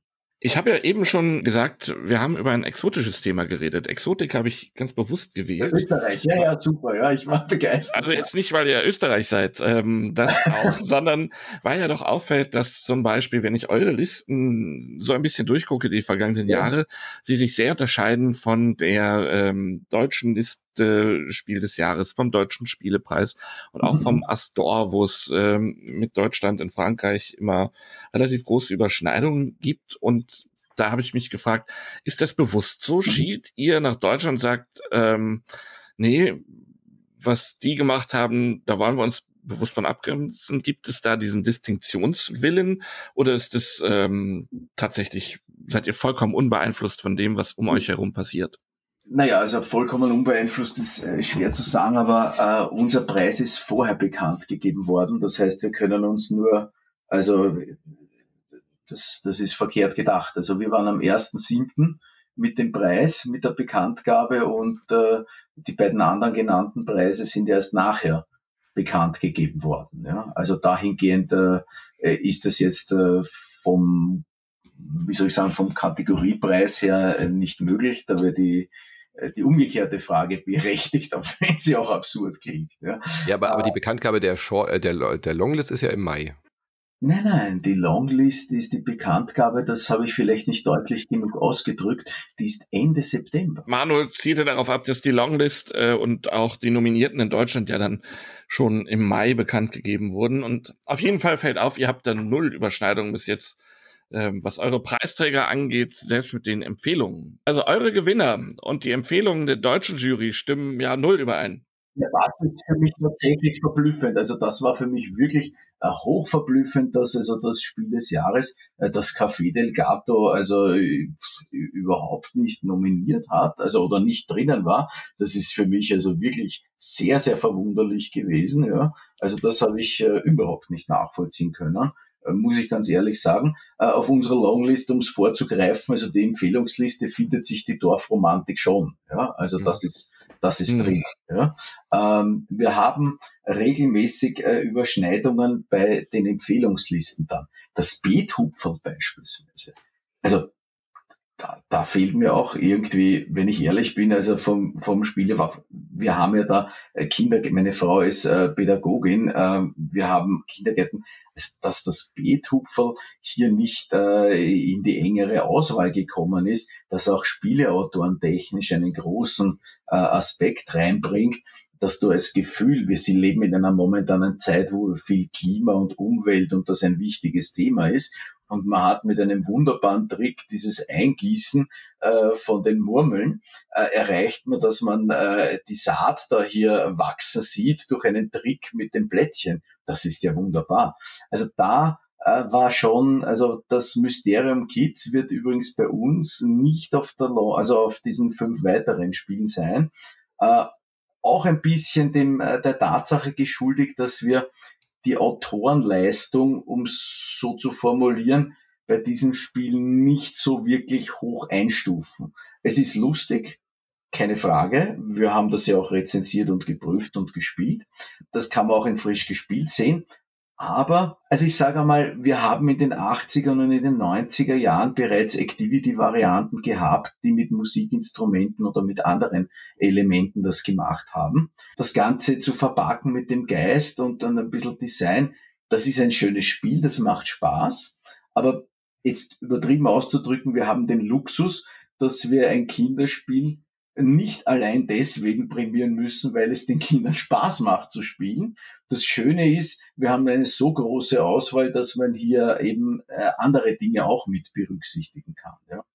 Also das ist äh, in dieser Form. Color Caramel wäre zeittechnisch nicht möglich gewesen übrigens. Die Frage, die ich letztes Mal auch schon aufgeworfen habe, und vielleicht kannst du das so ein bisschen auch aus deiner Erfahrung, die da größer bestimmt ist zwischen Deutschland und Österreich als bei mir, ähm, mhm. beantworten Meinst du, es gibt sowas wie unterschiedliche Spielegeschmäcker? Weil es wird in verschiedenen Ländern doch schon ein bisschen unterschiedlich gespielt, wenn man auch zum Beispiel auf Frankreich guckt oder Amerika, ne? Na, absolut. Also äh, das ist hundertprozentig. Also ich komme aus der Marktforschung und es ist ja so, das Spannendste bei der Marktforschung ist ja im Grunde genommen äh, eben eine Studie zu machen, was ist repräsentativ und was, äh, wie unterscheidet sich was. Es wäre ja überhaupt nicht notwendig, äh, wenn wir alle gleich ticken würden, äh, Studien in verschiedenen Ländern zu machen. Ja?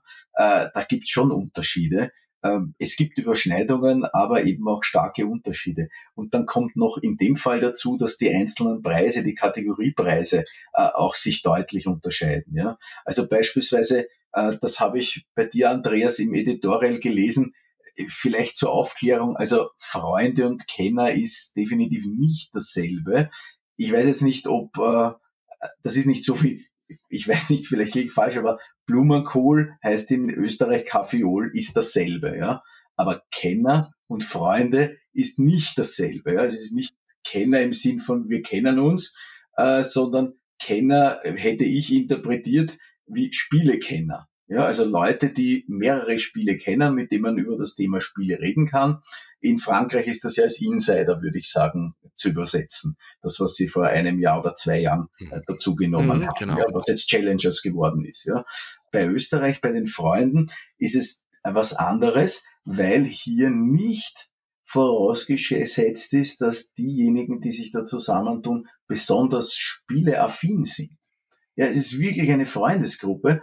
Äh, damit erreichen wir was, was die anderen Preise nicht haben, außer beim Hauptpreis, nämlich dass wir Wissensspiele und Kartenspiele und die Partyspiele äh, in eine Kategorie bringen. Weil äh, ein Partyspiel und ein Wissensspiel, da muss überhaupt keine Kenntnis in dieser Form da sein. Das erklärt auch, dass wir beispielsweise diesmal die Black Stories drinnen haben, die natürlich nicht äh, in keinster Weise ein ein Kennerspiel darstellen, sondern eben für Freundesrunden, die halt eben Jugendliche und Erwachsene mit gleichen Spielchancen, so wie das in der äh, Aussendung drinnen ist, äh, zusammenführt, die eben sich entweder über das Thema des Spiels zusammenfinden oder halt eine, eine weiß ich nicht, Fußballgruppe sind oder äh, oder in der Arbeit gemeinsam sind oder einfach gemeinsam auf einer Berghütte ein, ein Wanderwochenende verbringen. Mhm.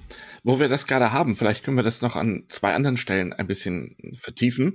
Ähm, ihr habt ja auch den Preis Trend, der dieses Jahr an ja. War von Uwe Rosenberg bei Lookout gegangen ist. Ähm, ja. Was verbirgt sich hinter dem Begriff Trend. Das erschließt sich mir nicht sofort. Definitiv, ja. Also das ist äh, eben der Hauptpunkt. Ich habe das, äh, da, da, da ich, äh, wie ich das übernommen habe von der Dagmar, habe ich äh, 2020 eben begonnen, die vielen, vielen Spielehits in den verschiedenen Bereichen da äh, ein bisschen zu reduzieren, dass wir halt eben einen äh, Kategoriepreis haben und dafür die Empfehlungsliste bekannt geben. Und äh, hinzugekommen sind zwei Kategorien, äh, Karten und Trend. Und bei der Kategorie Trend beziehe ich mich auf die klassische und immer wieder gestellte Frage bei, äh, bei der Bekanntgabe, was ist denn der Spieletrend? Ja? Und da habe ich mir gedacht, nehmen wir dem Ganzen das Segel aus dem Wind und fangen wir da gleich damit im Vorhinein an. Und wir hatten am Beginn den Gedanken, dass wir äh, hier innerhalb der Spielekategorien äh, und sagen, was gibt's da mehr? Also zum Beispiel kooperative Spiele, äh, wie wir dann die Logikspiele, dann die Escape-Spiele war natürlich einfach jetzt, wie wir das angefangen haben. Und da ging es darum zu sehen, äh, was schauen wir in Essen, wie, wie, wie, wie entwickelt sich das, was wird auch bekannt gegeben dort als Trends und dann schaut man sich an, welche Subkategorie hat sich vergrößert gegenüber dem Vorjahr und ist in einer gewissen Menge da, dass man sagt, das könnte ein Trend werden. Ja, also eine gewisse Mindestgröße muss da sein. Also sprich, Escape-Spiele als Trend zu sehen geht nur dann, wenn es also wieder mehr geworden sind als im Vorjahr. Dann haben wir die Krimi-Spiele zum Beispiel gehabt. Äh, wir haben dann Neues von Altbekannten haben wir beispielsweise letztes Jahr drinnen gehabt und vorletztes Jahr, weil in der Pandemiezeit äh, äh Erweiterungen und äh, Neuauflagen hat es immer gegeben, gibt's immer, ist ein Konzept, das natürlich funktioniert. Aber die Zahl war doch äh, äh, nicht nur gefühlt deutlich höher, als es in den Jahren davor war. Deswegen äh, wurde das als Trend ausgelegt. Die Roll and Rides äh, waren drinnen und die Solo-Logik-Spiele, die sich ja äh, über jetzt Jahrzehnte, wenn ich mal von Rush Auer Ausgeh äh, äh, da, da weiterentwickelt haben. Und die Zahl der Verlage, die derartige Spiele haben, wenn die auch steigt, ist das auch ein Indiz dafür. Ja. Und dieses Jahr haben wir es ein bisschen, da gehe ich jetzt zu Atiwa, ein bisschen äh, verändert in Abstimmung mit der Jury. Wir haben auch äh, Trends, die außerhalb da sind, also Thementrends, äh, versucht reinzunehmen, weil wir eben den Hinter, äh, Hintergrundinfo eben haben, dass der Konsument ja auch was will. Also wenn es jetzt über Klimawandel und, und äh, Erneuerung und was weiß ich was ergeht, dann ist es auch so, dass man da in diesem Bereich äh, einen Trend sieht. Es war so, dass wir letztes Jahr diese Klima Thema Spiele als Trend gehabt haben und Umwelt, hätten das dieses Jahr vom, vom Spielerischen her, also das Portfolio an Spielen, das sich mit Umwelt beschäftigt, äh, hätte ich dieses Jahr gesehen, dass das nicht gestiegen ist. Es ist bestenfalls gleich geblieben. Aber die Aufmerksamkeit äh, zu diesem Thema ist jetzt auf breiter öffentlicher Ebene äh, schon sehr, sehr stark angewachsen, dass wir uns entschieden haben zu sagen, ja, wenn einer sich interessiert für ein Spiel zum Thema Umwelt, was das jetzt sein Thema ist, und da will er jetzt ein Themenspiel zu dem Bereich, dann soll er hier nicht allein gelassen werden. Und vielleicht nochmal für mich zur Klarstellung noch eine Unterscheidung. Ihr habt ja den Hauptpreis des Spiel der Spiele. Ja. Ähm, wo ist da die Trennlinie zum Spielehit Familie? Ja, also nicht sonderlich groß, weil äh, die, die, Gegebenheiten zum Hauptpreis, also zum Spiel des Spieles, ist natürlich die Vorgabe, dass das Spiel äh, für eine, also macht Spaß und ist für nahezu alle Gru Spielgruppen interessant. Ja, das ist natürlich schwer zu lösen, äh, das kennen wir. Und natürlich ist äh, die generationenübergreifende Zielgruppe Familie äh, dann naheliegenderweise die äh, die gleiche, ja, oder also eine ähnliche. Das heißt, es ist äh, anders ausgedrückt Merchants Cove als äh, Hauptpreisträger zu machen, wäre das falsche Signal, weil ja da die Leute dann äh, unglücklich sind und dann haben sie das Spiel äh, dann um 70, 80 Euro gekauft und dann stehen sie da und wissen sie nicht, was sie ab der zweiten Seite Spielregel machen sollen und das war das Intro. Also breite Spielegruppe in diese Richtung. Ja. Aber du hast recht, das ist, äh, es ist eine sehr parallel. Wir, wie gesagt, wir haben Flying Goblin äh, gehabt. Da war vielleicht der Bezug zu Frankreich eher gegeben. Ja, also ich, weil es ja doch ein, ein äh, in Frankreich entstandenes Spiel ist. Und äh, davor mit Smart 10 haben wir weniger den Familienbezug gehabt, weil ja doch ein Wissensspiel eigentlich erst ab der Kategorie Freunde da ist. Es gibt zwar jetzt mittlerweile eine Familienversion, aber äh, Smart 10 äh, hat sich nicht im Bereich unter zehn Jahre abgespielt. Wie siehst du denn die Zukunft? Also wo willst du denn hin mit dem österreichischen Spielepreis? Oder habt ihr da noch Vision? Habt ihr da noch Ideen, größer zu werden, zu wachsen? sehr, sehr viele, also den Spielepreis eben über die Events ähm, noch äh, breiter bekannt zu machen in die Richtung hat den Zweck, dass wir ihn äh, bei der Medienlandschaft, die in Österreich herrscht, als gutes Zugpferd dafür interpretieren und auch halten. Und es ist auch so, dass man über den Spielpreis in die Medien kommt mhm. und so die Begeisterung zum Spiel weiter vorantreiben kann. Das ist ja äh, der Hauptzweck äh, des Vereins, das Spiel zu fördern, die äh, Spielebegeisterung bei den Menschen auszulösen. Und das geht wirklich eindeutig am besten, wenn eben sowas bekannt wird. Also ich, ich, ich kriege die Termine bei Radio Wien oder bei Radio Kärnten oder äh, eben äh, in den großen Tageszeitungen. Die Doppelseiten kriege ich nicht mit, mit anderen Themen, aber die Bekanntgabe des hm. Spielepreises findet sich in der größten Tageszeit oder zweitgrößten Tageszeitung doppelseitig wieder. Ähm, das äh, ist eine schöne Sache und das muss so gehen, weil die Leute sollen ja quasi diese schöne Sache betreiben, die selbst nicht so in der Lage ist, mit viel äh, Geld äh, herumzuhantieren, wie das halt elektronisch Elektronik äh, Spielproduktfirmen machen können. Mhm. Ja. Mhm. Siehst du, siehst du, Andreas, also auch wenn der deutsche Spiel des Jahrespreis und der österreichische Spielepreis sehr unterschiedliche Spiele auszeichnen in ihrer Idee und in ihrer Vision, haben wir dann doch Gemeinsamkeiten, nämlich die Leute zum Spielen zu bringen und gute Spiele empfehlen und die Begeisterung zu wecken. Auf jeden Fall. Und wenn das klappt, wunderbar. Ich sag erstmal vielen Dank, Thomas, dass du dir die Zeit genommen hast, zu uns in den Podcast zu kommen. Das hat uns sehr gefreut. Dann wünsche ich dir einen verspielten Restsommer und wenn wir uns in Essen sehen, gerne auf einen Plausch. Ja, auf jeden Fall. Schönen Gruß nach Norddeutschland, ja. Ja, vielen Dank. Nordisch by Nature, ja. Tschüss. Tschüss. Tschüss.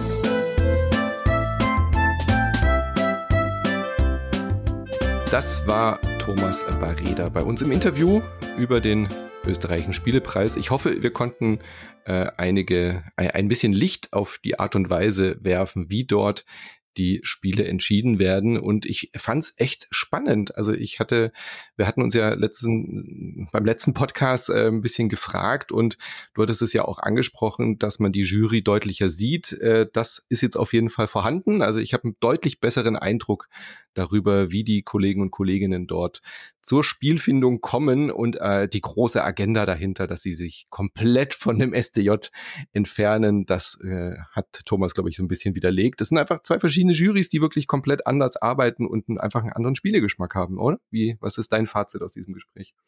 Ja, definitiv. Ich fand äh, in dem Zusammenhang vor allen Dingen die Bemerkung interessant, dass er, äh, dass Thomas es überhaupt nicht fassen konnte, dass Café del Gatto, also das äh, Spiel des Jahres in Österreich, von der deutschen Jury einfach links liegen gelassen wurde. Mensch. Äh, ja, äh, ihr Schufte und Schuftinnen. Nein, ich bin da tatsächlich, kann ich die deutsche Jury besser verstehen als die österreichische, aber das mag ja tatsächlich auch mit anderen Spielvorlieben äh, hm. zusammenhängen. Das kann dann in Nuancen tatsächlich zu solchen anderen Entscheidungen führen. Ja, also vielen Dank, Thomas, äh, dass du dir die Zeit genommen hast.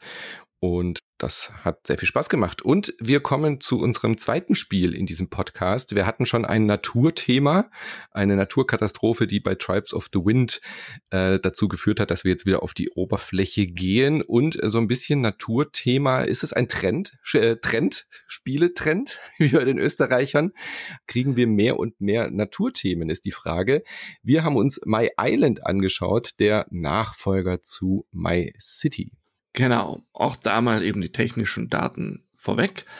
Ausgedacht hat es sich einmal mehr Dr. Rainer Knizia, wie auch schon My City erschienen ist es, wie auch das Vorgängerspiel beim Kosmos Verlag aus Stuttgart. Wer My City kennt, das übrigens 2020 zum Spiel des Jahres nominiert worden war und damals auch mein Favorit im Rennen war, aber nicht gewonnen hat, aber egal. Wer das also kennt, der wird vieles wiederentdecken. Und wie beim Vorgänger haben wir also wieder einen ganzen Haufen an Puzzleteilen vor uns liegen, die allerdings nicht wie bei My City aus Polyominus bestehen, also Tetris-ähnlichen Teilen zusammengesetzt aus kleinen Quadraten, sondern aus kleinen Sechsecken. Das hatte Knizia schon mal angefangen vor rund 20 Jahren mit einfach genial. Da hatte man immer so dominomäßige Plättchen aus Sechsecken. Das wurde dann 2021, äh, 2021 fortgesetzt mit Witchstone, das bei Hoch erschienen ist, wo wir diese Plättchen auch wieder hatten und jetzt ist auf die Spitze getrieben. Jetzt gibt es nicht nur Zweierplättchen, sondern auch Dreier in verschiedenen Anordnungen und auch Viererplättchen. Mensch, Andreas, du musst natürlich sagen, du musst natürlich sagen, Sechsecke, das ist wie bei Siedler. Ich meine, sonst werden die Bingo-Karten doch hier beim Podcast hören nicht voll. Stimmt. Äh, ist das wie Siedler, werde ich auch ja, oft gefragt. Genau, und dann sage ich, nee, gar nicht. Nur anders. Wie Siedler nur anders. anders ja. Zentral ist ein Kartenstapel. Auf den Karten sind die Puzzleteile, die wir alle gleich haben, ähm, abgebildet und dann wird eine Karte gezogen und genau dieses Teil müssen wir dann auch reinpuzzeln. Das erste muss an unserer Insel irgendwie auch noch auf dem Strand liegen. Ab dann muss immer benachbart gepuzzelt werden und dabei muss man gucken, dass mindestens zwei gleiche Symbole äh, benachbart sind, wenn man das neue Teil gelegt hat. Das sind so erstmal die Regelvorgaben und dann ist es, das macht das Ganze so spannend, ein Legacy-Spiel. Mhm. Also ein Spiel, das sich im Laufe der Zeit verändert und immer wieder neue Elemente und Regeln reinbringt. Genau, das also genauso wie bei MyCity, wir kleben auf, wir dürfen neue Sachen aufmachen, da sind ganz viele dicke Umschläge dabei, wo man natürlich auch schon merkt, ah, die einen Umschläge sind ein bisschen dicker, da sind bestimmt irgendwelche neuen Stanzbögen drin, bei den anderen sind dann nur Kleber drin, äh, was aber immer dazu kommt, wie bei MyCity auch, ist ein neues Set an Regeln. Also alle drei Partien ändern sich die Regeln mal grundlegend, aber mal werden sie, oft werden sie einfach nur erweitert Und äh, das sind schon Ähnlichkeiten zu My City, aber was ich interessant finde oder was ich schön finde, man muss ja gar keinerlei Vorwissen haben. Also man kann My Island auch anfangen und spielen. Es ist nicht My City 2 im Sinne von, dass man My City gespielt haben muss. Deswegen natürlich auch äh, komplett eigenständig und hat Parallelen, aber es ist doch ein eigenes Spiel. In der Tat. Und ähm, wer My City kennt, der ist natürlich sofort vertraut damit, wie du mhm. spielen musst. Andererseits sich die Regeln für Partie Nummer eins zu erarbeiten, ist extrem einfach.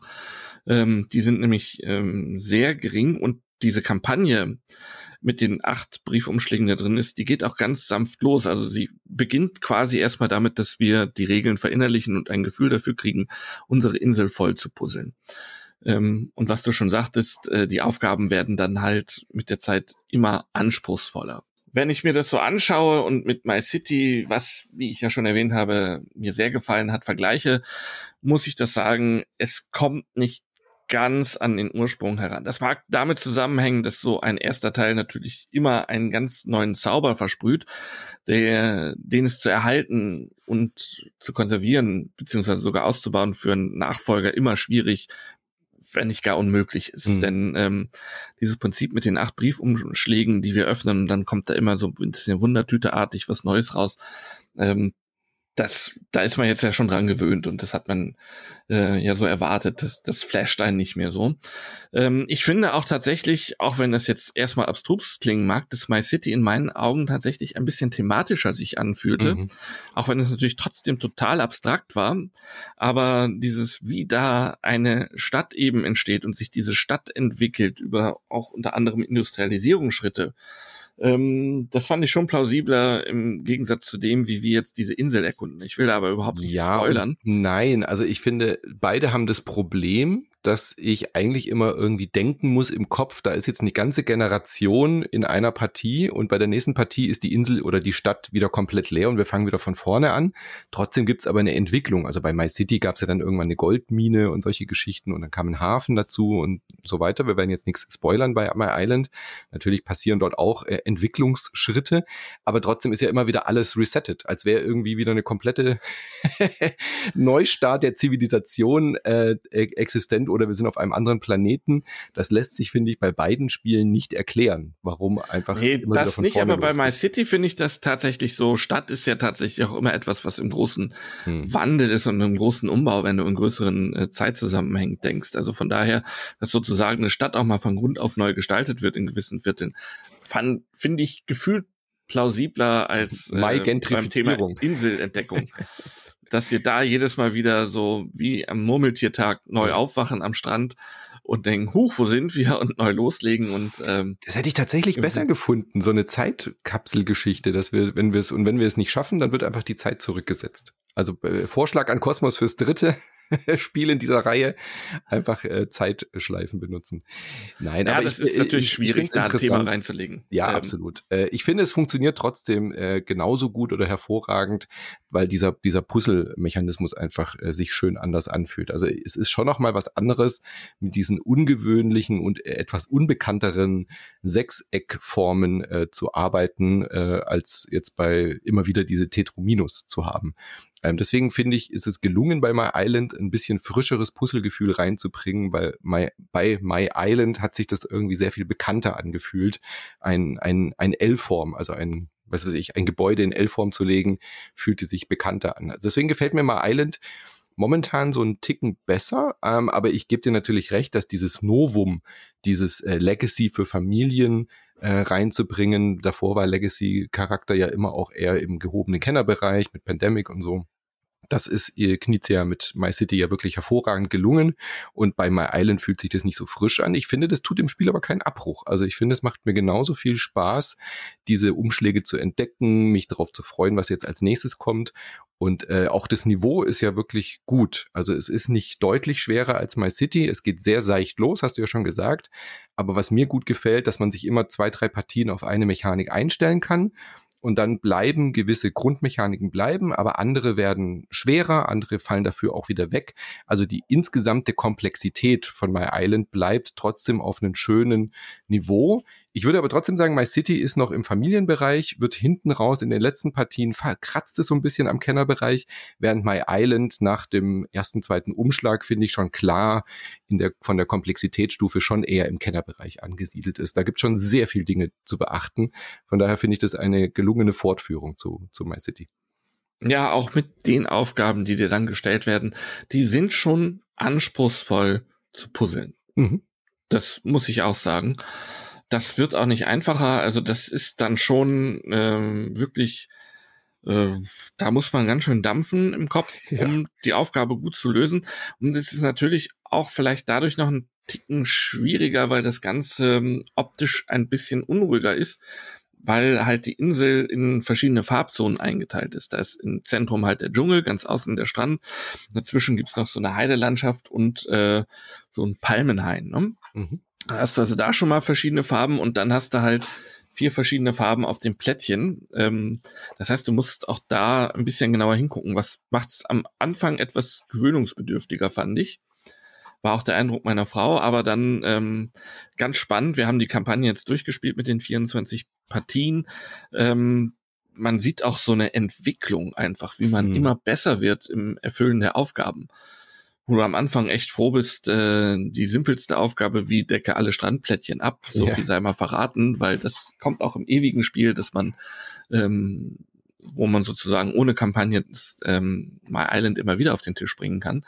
Ähm, froh ist, das geschafft zu haben und am Ende stehst du vor ganz anderen Aufgaben, ähm, die wir jetzt hier leider aber nicht erzählen können, weil da wollen wir ja niemanden die Überraschung verderben, wenn er einen Umschlag öffnet. Also schon definitiv für Leute, die gerne puzzeln, die gerne Legespiele machen, aus meinen Augen wieder eine Empfehlung.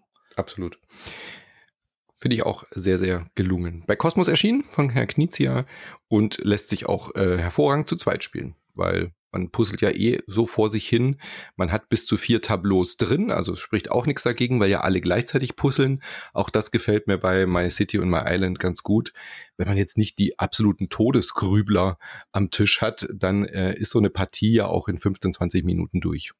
Ähm, das äh, finde ich ist ein schöner, schöner Rhythmus. Ich habe auch schon von Leuten gehört, die pro Partie bei MyCity eine Stunde gebraucht haben, die dann wirklich alles durchdenken und das beste Plättchen suchen. Aber das sollte man sich, glaube ich, hier bei 24 Partien vielleicht gut überlegen, mit wem man dieses Spiel spielen möchte. Ähm, zu zweit hat, hat, man nur diesen kleinen Nachteil, dass halt, äh, es gibt halt keine zweiten Plätze. Also es gibt halt entweder Win oder Lose. Während man, wenn man zu dritt oder zu viert spielt, hat man immer noch so ein kleines Trostpflasterchen. Wenn man knapp Zweiter geworden ist, kriegt man immerhin auch noch einen, einen kleinen einen besseren Vorteil für die nächste Runde. Äh, zu zweit ist da Pustekuchen. Da kriegt man dann immer nur die, die Loser-Schiene ab. Was natürlich das Spiel noch zu einem noch stärkeren Konkurrenzkampf macht, wenn man es zu zweit spielt. Ich spreche das aus stimmt. Erfahrung. Das war äh, tatsächlich bei My City auch nochmal dramatischer, mhm. äh, weil My Island dann an vielen anderen Stellen noch belohnend Punkte ausspuckt ja. ähm, für die Entwertung, als das My City getan hat. Da mhm. gab es eher auch so ein ähm, Problem, wenn du dann mal abgehängt warst in der Zweierkonstellation, dass ja, es dann absolut. echt schwer war, wieder ranzukommen. Das ist, äh, haben das sie wirklich gemerkt. Das Feedback haben sie, glaube ich, wirklich aufgegriffen aus dem ersten, weil ja. My City hatte wirklich dieses Problem, dass du abgehängt werden konntest und dann warst du demotiviert. Und äh, My Island bietet dir immer, wie du schon gesagt hast, nochmal schöne Möglichkeit, auch während der Partie auch wenn du merkst, du wirst punktemäßig vielleicht nicht hinterherkommen in dieser Runde, trotzdem irgendwie äh, Siegpunkte zu sammeln, die für den Gesamtsieg wichtig sind, um es mal so zu formulieren. Ja. Sehr ja. gut, gefällt mir gut. Ja, wollen wir mit unserer beliebten Rubrik vor 30 Jahren mal kurz weitermachen? Yes. Bevor wir zu unserem letzten Gesprächspartner kommen, der sehr viel interessante Sachen zu erzählen hat. Ähm, vorher, wie gesagt, machen wir unsere beliebte Rubrik Opa erzählt vom Krieg. Wir hatten das ja schon in Folge eins, dass wir mal 30 Jahre zurückgeblättert hatten. Und damals ähm, gab es einen großen Aufruhr in der Leserschaft der Spielbox, weil die Noten abgeschafft worden sind. Äh, jetzt in Heft 493, was ich mir für diese Folge angeguckt habe, sind sie teilweise schon Alter, zurück. Sie haben das, das technisch noch nicht geschafft du, für jedes Spiel. Warte mal kurz, ähm, warte mal kurz. Wir reden von vor 30 Jahren und ich dachte, jetzt kommt wirklich was ganz Altes und dann sagst du 1993 und in meinem Kopf ist gerade irgendwas kaputt gegangen. 93 ist 30 Jahre her. Das ist, äh, ja, ich, äh, ich, ich bin ja. schockiert, ja. Ja, wir sind ja so die Generation, die immer noch nicht so 100 Prozent äh, diesen Schritt gemacht hat von, mhm. jetzt sind wir doch schon, jetzt sind wir die Alten. Jetzt sind Wenn jemand sagt, vor 30 Jahren denke ich immer noch an die 70er oder 80er Jahre oder so, das ist äh, eine Katastrophe. Da wird sofort das Bild schwarz-weiß, aber nein, mhm. es war 1993 und wir strebten gen Abitur ja. ähm, an unseren Schulen. Ähm, nein, aber die Noten kamen zurück wie gesagt, nicht überall, aber man muss sich auch vor Augen führen, 1993, da war das technisch noch nicht so einfach da mussten die Autoren wahrscheinlich ihre Texte tatsächlich noch in die Redaktion faxen. Da musste dann jemand sitzen und die erfassen, um das in das Redaktionssystem einzugehen, weil wer hatte denn da schon E-Mail? Das war ja nur eine ganz kleine mhm. Handvoll. Das kam so zwei, drei Jahre später auf, dass das äh, langsam einzog. Aber wie gesagt, Anfang der 90er war das wirklich noch exotisch. Und ich nehme Auch mal an, dass vielleicht geschickt, wenn es modern ja, war. Ja, Disketten, also die ganz fortschrittlichen, so die, die, die Technikfreaks wie Knut Michael Wolf damals, könnte ich mir vorstellen, haben dann vielleicht sogar schon ähm, CD-ROMs gehabt, die sie geschickt haben. Ähm, aber andere werden tatsächlich ein mit Schreibmaschine verfasstes Manuskript wahrscheinlich in die Redaktion gefaxt haben. Ähm, und dann saß, hätte sich da jemand hingesetzt und ist da wieder abgetippt. So war das. So kenne ich das auch noch von Tageszeitungen, als ich dann Mitte der 90er da angefangen habe, dass tatsächlich so ja nur der Weg war. Mhm es gab einfach ja keine E-Mail, wie man was schicken konnte. Ähm, nun denn, das haben sie wieder äh, eingeführt und äh, ich fand das dann immer sehr schön. Ähm, mein Vorvorgänger Harald Hämmerlein klingt da auch so ein bisschen angezickt wegen dieser äh, Diskussion im ähm, Editorial, da möchte ich noch einmal eine Passage vorlesen. Er schreibt, diese Bewertungsdiskussion hat für meinen Geschmack bisher etwas viel Platz in der Spielbox beansprucht. Schließlich sind die Spielekritiken nur ein Teil unseres redaktionellen Angebots. Dass wir darüber hinaus viel Interessantes und Lesenswertes aus der Welt des Spiels zu bieten haben, zeigt, so hoffe ich, auch die vorliegende Ausgabe.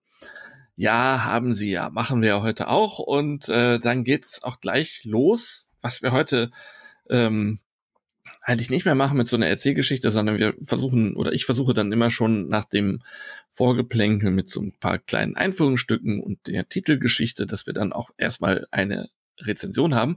Damals ging es aber los mit einem Porträt von Franz Vohwinkel, der damals ein junger, ausstrebender Gott am Illustratorenhimmel war. Mhm. Und äh, eine ganz lesenswerte Geschichte tatsächlich von einem Autor, der mir überhaupt nichts sagt, der, glaube ich, auch kein fester Spielbox-Autor war. Ähm, und die Geschichte von Franz Vohwinkel finde ich immer wieder spannend. Also wer in den 90er Jahren schon gespielt hat und in den Nullerjahren kam an Vohwinkel auch gar nicht vorbei, weil gefühlt alle guten Spiele, wirklich 100 Prozent hat, glaube ich, Franz Vohwinkel illustriert. Es gab damals halt auch noch keinen Michael Menzel oder keinen Vincent Dutré oder so ähnlich. Und ähm, ich finde dann auch spannend, dass äh, Franz Vohwinkel, ähm, der in München in einer Agentur tatsächlich Grafik gelernt hat, von der Pike auf als Ausbildungsberuf, dann nach Darmstadt gezogen ist, um dort nochmal zu studieren an der Fachhochschule.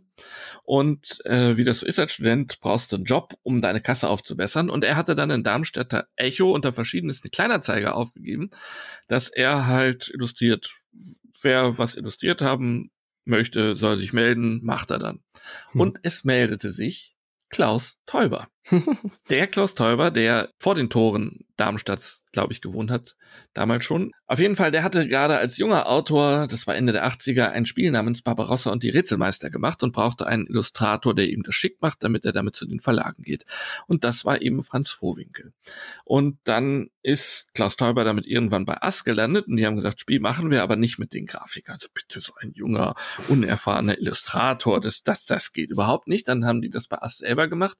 Und wer sich die Originalschachtel mal anguckt, der wird sagen, also so unfassbar hässlich, wie dieser Barbarossa geworden ist, da kam, da muss ich mir echt fragen, was haben die denn da genommen bei Ass damals? Schon zum Frühstück. Also da war die erste Flasche Doppelkorn, glaube ich, schon alle. Weil äh, da hätten sie sich einen großen Gefallen getan, wenn sie damals von diesem jungen, unbekannten Illustrator Franz Bowinkel was genommen hätten. Ohne dass ich die Arbeiten von damals kenne, aber das, was Ass genommen hat, äh, ist nicht mehr zu unterbieten. Von daher, es wäre auf jeden Fall besser geworden. Naja, Teuber und Vohwinkel haben dann noch ein Spiel zusammen gemacht und wieder hat der Verlag gesagt, ja, das Spiel ja, aber nicht diese ähm, nicht diese, diese Illustration. Das machen wir selber. Und dann gab es noch ein drittes. Also Teuber hat da sehr an Vorwinkel festgehalten, war da also sehr von ihm überzeugt offensichtlich. Und das hieß drunter und drüber. Und damit sind sie bei Hans im Glück gelandet, bei Bernd Brunhofer. Und der fand auch die Illustration von Vorwinkel so gut, dass er gesagt hat, das nehmen wir. Und dann war das so der große Start von Franz Vohwinkel in die Illustratorenszene. Witzig. Er hat viele großartige Arbeiten gemacht, ähm, dann auch viel mit Täuber, TM-Spiele, später Kosmos. Äh, ganz interessanter Lebensweg. Er ist ja da mit seiner Frau Imelda auch nach Seattle gezogen. Da haben sie viele Jahre gelebt und sind dann vor vier Jahren zurück nach Deutschland gekommen, wohnen jetzt in Schleswig-Holstein an der Ostseeküste. Ähm, weil sie unbedingt wieder am Meer sein wollten. Vorwinkel ist eigentlich Münchner, aber sie wollten am Meer leben.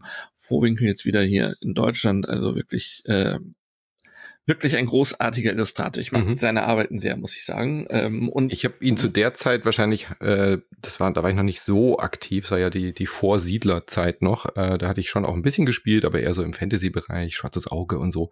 Und natürlich ganz viel Magic. Und da war mir der Name Franz Vorwinkel ja auch schon ein Begriff, weil er hat ja bis heute illustriert er ja äh, auch Magic-Karten.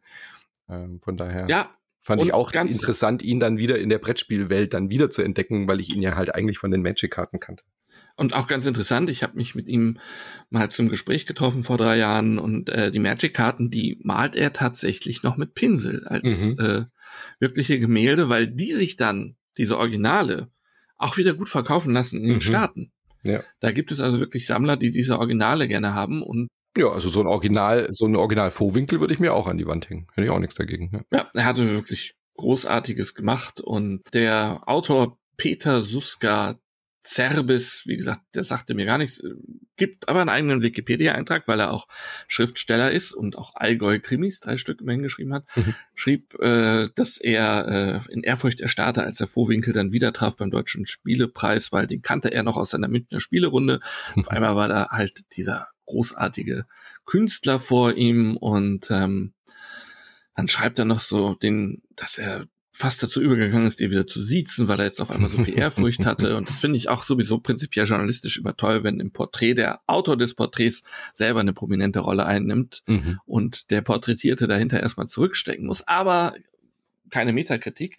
Äh, Suska Serbe schrieb auch noch, äh, warum er dann geduzt hat, mit dem, beschrieb er mit dem schönen Satz, aber nachts sind alle Katzen grau und beim Spielen sind alle Spieler Kinder. Sehr schön. Ja, Vielleicht sind, ist er ist auch deswegen für uns beide, die wir so viel spielen, wo du sagst, vor 30 Jahren war 93, mhm. ähm, weil wir doch innerlich immer noch so Kinder sind, dass wir da Probleme haben, diese Zeiten richtig einzuschätzen. Ähm, vielleicht ist das so.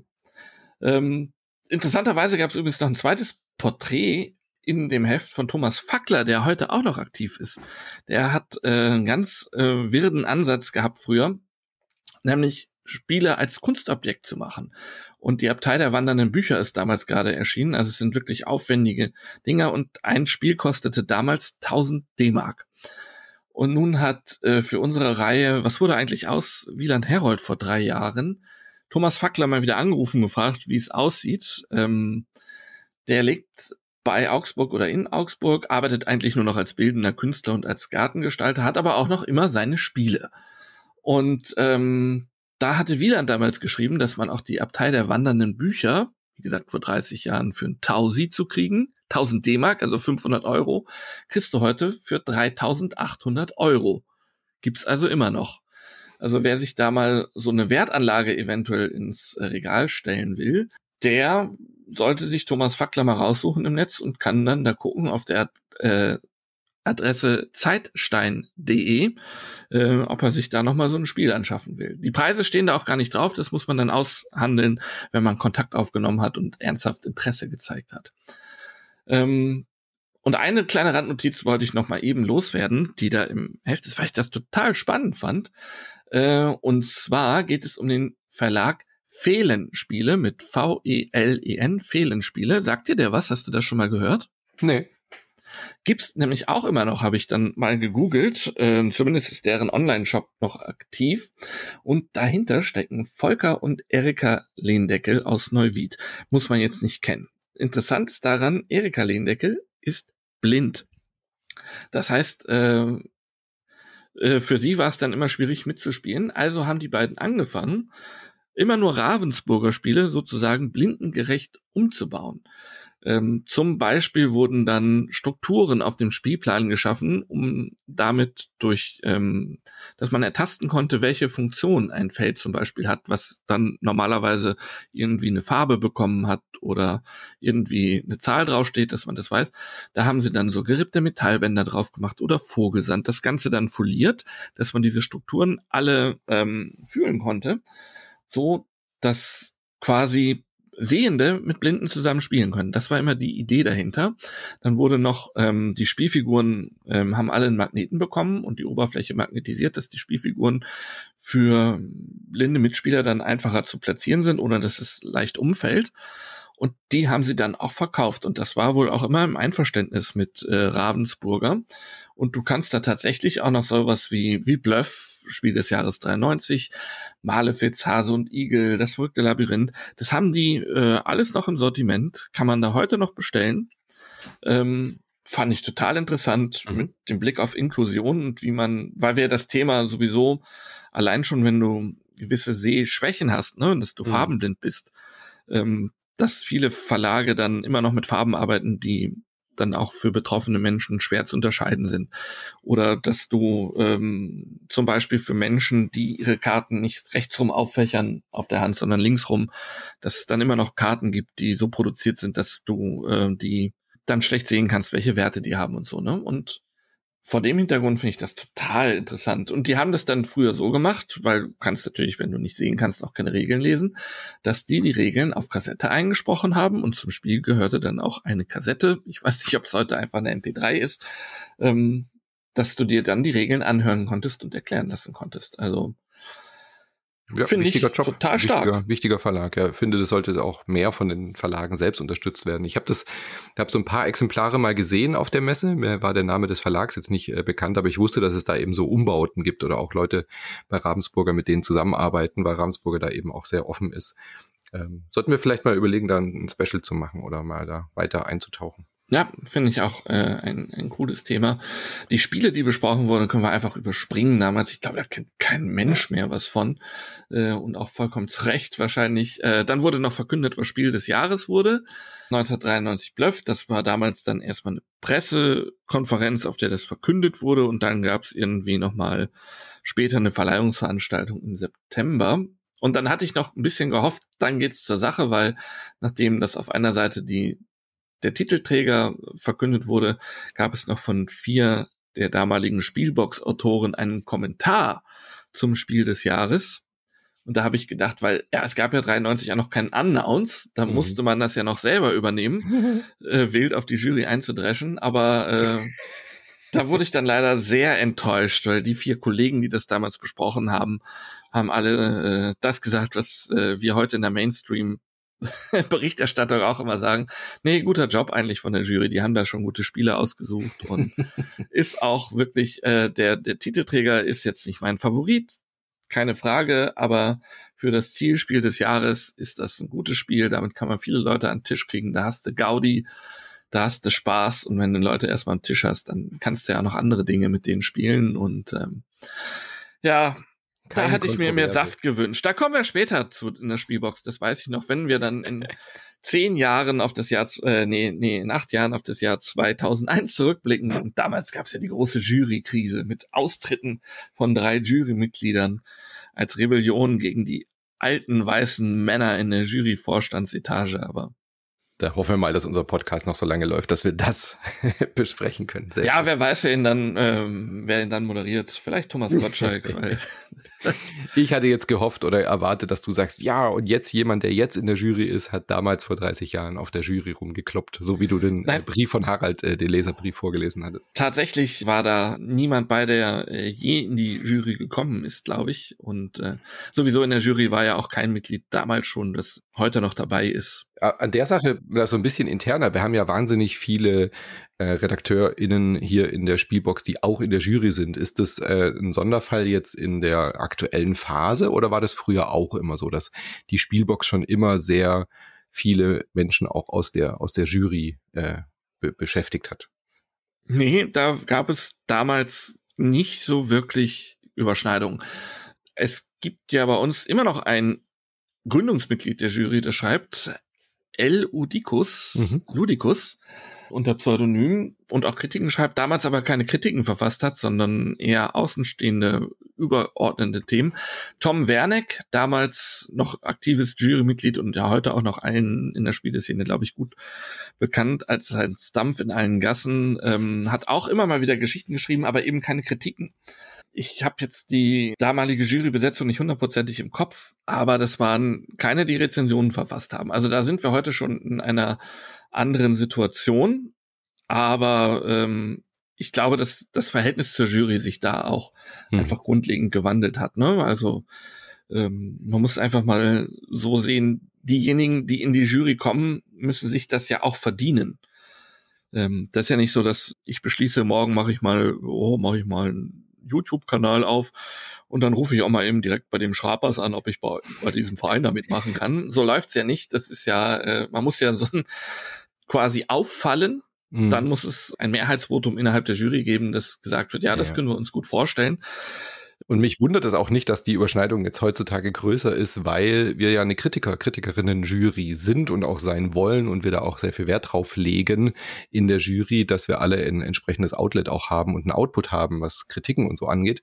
Und äh, ja, vor 20, 30 Jahren war natürlich auch in der allgemeinen Presse einfach mehr zu finden. Also viele Ex-Jury-Kollegen und Kolleginnen waren ja dann auch bei Tageszeitungen und so, aber das hat sich ja so ein bisschen verändert. Also außer der Spielbock gibt es ist halt einfach auch das einzige große äh, renommierte Magazin, was so in der Größenordnung auch existiert äh, und international und auch in der no normalen äh, Tagespresse findet es ja gar nicht mehr so groß statt. Deswegen wundert mich das gar nicht, dass wir da jetzt so eine Bündelung sehen nee. oder so eine Fokussierung sehen. Ich habe da auch kein Problem mit, dass ich euch als Autoren alle im Boot habe. Ganz im Gegenteil. Ich meine, wer in Deutschland spielt denn eine solche Bandbreite auch und hat so ein Überblickswissen? Das mhm. ist ja auch, finde ich, gerade für jemanden, der professionell Kritiker ist und schreibt oder podcastet oder Videos dreht, total wichtig, so ein unfassbares Breitenwissen zu haben, weil du ganz anders einordnen kannst. Das ist ja schon äh, auch grandios, auf, auf so einen Pool zurückgreifen zu können.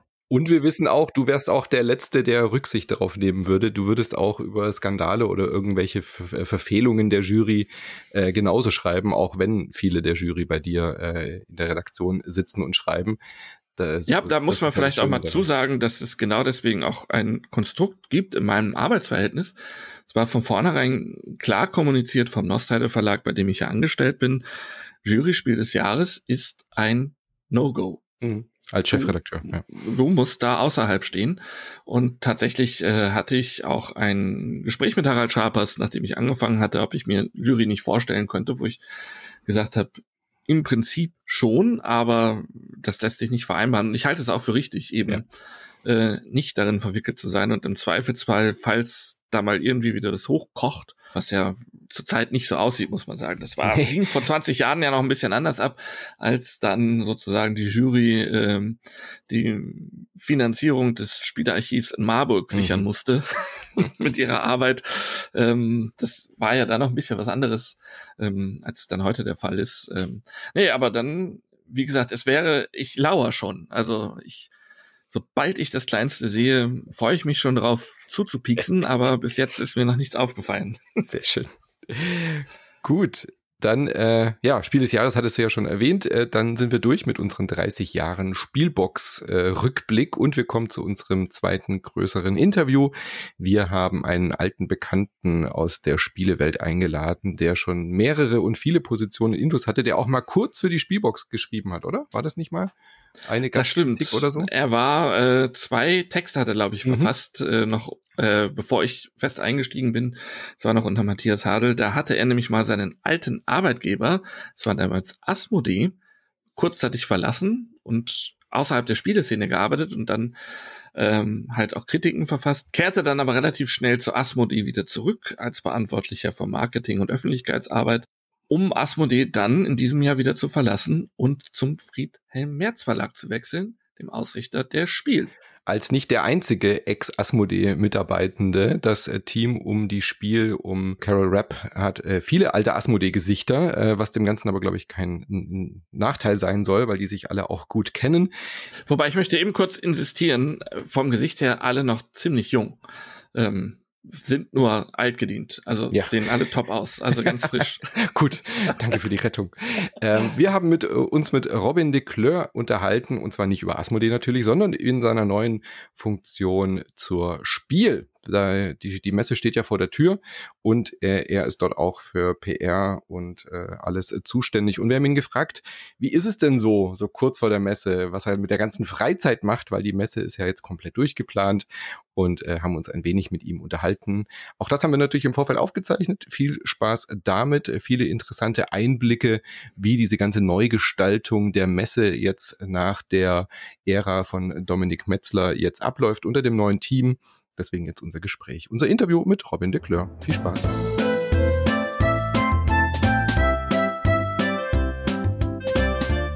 Anfang Oktober ist es wieder soweit. In Essen öffnet die Spiel ihre Tore und seien wir ehrlich, wir fiebern da alle drauf hin. Auch wir, die ja quasi nichts anderes machen, als uns mit neuen Spielen zu beschäftigen, sind doch immer wieder begeistert. Dieses Jahr wird sich allerdings einiges ändern in den Messehallen. Davon haben bestimmt alle schon gehört. Es gibt ein neues Team, das die Messe auf die Beine stellt. Und wir wollten einfach mal hören, was wird sich ändern? Wie wird eventuell noch auf Kritik, die schon laut geworden ist, reagiert? Was erwartet uns überhaupt in Essen? Und deswegen unterhalten wir uns jetzt einfach mal mit Robin de Cleur. Ist der im Team der Messe dafür zuständig ist, die Öffentlichkeit zu informieren, ein bisschen Marketing, glaube ich, mitzumachen und der auf jeden Fall äh, von Anfang an mit in die Neuplanung involviert ist und sicherlich eine Menge Interessantes erzählen kann. Hallo Robin, wie geht's dir? Andreas, hi Manu. Ähm, gut, gut, noch einen Monat bis zum Spiel, äh, dementsprechend, äh, warum sollte ich nicht entspannt sein? genau, was ich denke, ihr seid durch, oder? Mit der Planung, die steht. Ja, absolut. Wir machen auch eigentlich gar nichts mehr gerade. Ähm, nur noch Däumchen drehen und abwarten. Ihr seid jetzt erste Mal äh, als Team jetzt zusammen, um die Spiel zu organisieren, habt euch aber gleichzeitig vorgenommen, auch die kompletten Hallenpläne umzustrukturieren. Ist das eine bedingt durch das andere, also dass ihr als neues Team gesagt habt, da muss sich was tun, oder habt ihr einfach gesagt, wir nehmen uns eine zweite Challenge obendrauf, weil eine, so eine Messe aus dem Boden zu stemmen ist ja äh, ein Kinderspiel, da machen wir es uns noch ein bisschen schwerer. Wie, wie kam es dazu? Äh, ja, und zwar noch, war ja generell nicht genug. Wir haben ja noch eine neue Website gemacht, mhm. äh, DSP ein bisschen umformatiert von der Vergabe, so Verleihung und so weiter. Nein. Ähm, es hat sich in der Tat ergeben. Wir hatten für dieses Jahr natürlich einige Dinge auf dem Schirm, die wir machen wollten. Modernisierung des Logos, äh, neue Art der Ansprache, etwas offener auf die Leute zugehen aber auch ähm, grundlegend äh, mit der Messe zusammen den Einlass äh, sinnvoll organisieren. Denn äh, letztes Jahr ist das schon sehr deutlich gewesen, dass die meisten halt über die Halle 6 reinkommen. Weil in der Halle 7 ist äh, so eine große Wartehalle, wo ganz viele Menschen warten dürfen. Und dann kommt sie in Halle 6 und da haben wir gesagt, die wollen wir dementsprechend angehen als erstes und die äh, ja ein bisschen willkommener, willkommen heißender machen. Ähm, und dann hat es sich daraus ergeben, dass wir festgestellt haben, wenn wir da anfangen umzubauen, können wir das, was wir uns eh schon für 24 überlegt hatten, besser dieses Jahr schon machen, nämlich äh, das ganze, ganze Konzept anzugehen. Wie sieht es denn aus, das neue Konzept? Also das Wichtigste für uns war, dass die Menschen, die jetzt nicht wie du, äh, Andreas oder ich, äh, sich wirklich das ganze Jahr nur mit neuen Spielen auseinandersetzen, ähm, sich auch gut zurechtfinden. Also ähm, zurechtfinden, Übersichtlichkeit, Orientierung. Und deswegen haben wir uns für ein ähm, Kategoriensystem beziehungsweise eine Art von thematischem Aufbau der Hallen entschieden, wo gesagt wird, okay, in diesen Hallen findet man schwerpunktmäßig Familienspiele, die dann so rechts, links auch Kinderspiele beinhalten, aber auch durchaus Kennerspiele, Familie Plus Spiele, alles in diesem Segment. Dann haben wir eine andere thematische Halle, Hallenbereich rund um das Thema Tabletop, Miniaturenspiele, Rollenspiele, Trading Cards und äh, einen großen Bereich für wirklich dann Kenner- und Expertentitel. Und natürlich die Galerie mit Food und mhm. ähm, den ganzen Spaßsachen, die auch für die ganz kleinen Besucher super sind. Ähm, und das ist im Groben, Groben das, wie die Hallen jetzt aufgebaut sind. Und da rein haben wir dann alle unsere Aussteller sinnvoll äh, verteilt. Also wir haben mit allen oder mit fast allen gesprochen, gefragt, wo seht ihr euch schwerpunktmäßig, wo gehört ihr hin? Und dadurch kamen jetzt halt diese neuen Hallenpläne, aber in halt den bekannten sechs Hallen zustande. Jetzt ist ja die Messe über Jahre auch in diesen Hallen so gewachsen und äh, war sehr vertraut für viele, gerade die Stammbesucher. Entsprechend gab es natürlich auch Kritik, weil ihr etwas geändert habt. Äh, ich habe einfach mal bei euch auf der Facebook-Seite ähm, auch geguckt.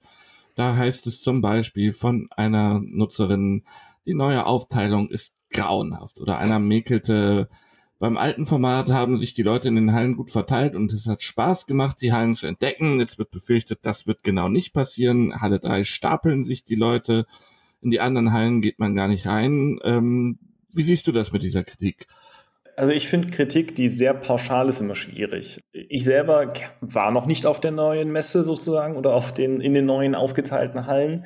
Von denen, wie ich die Hallenpläne sehe und lese, würde ich sagen, dass genau das Gegenteil passieren wird, was das Verteilen der Menschen angeht. Ich hatte früher immer das Gefühl, dass gerade so die Halle 6 und die Halle 5 da konnte ich immer recht entspannt durchgehen und äh, dafür war es in Halle 3 und 1 immer super voll. Ich denke, es wird sich dieses Jahr mehr verteilen. Da mache ich mir eigentlich weniger Sorgen. Ich finde es generell schön, dass wir es geschafft haben, Leute mitzunehmen. Und klar, neu ist immer anders und anders ist immer erstmal für uns Menschen schwierig. Aber ich halte es für sinnvoll, sich das erst einmal anzuschauen und im Nachgang dann uns bitte Feedback zu geben, was war gut und was war schlecht, damit wir darauf dann eingehen können. Wie haben denn die Aussteller äh, darauf reagiert, auf diese neuen, auf euren neuen Vorschlag, der ja ein, als Serviervorschlag sozusagen dann ja auch umgesetzt werden muss?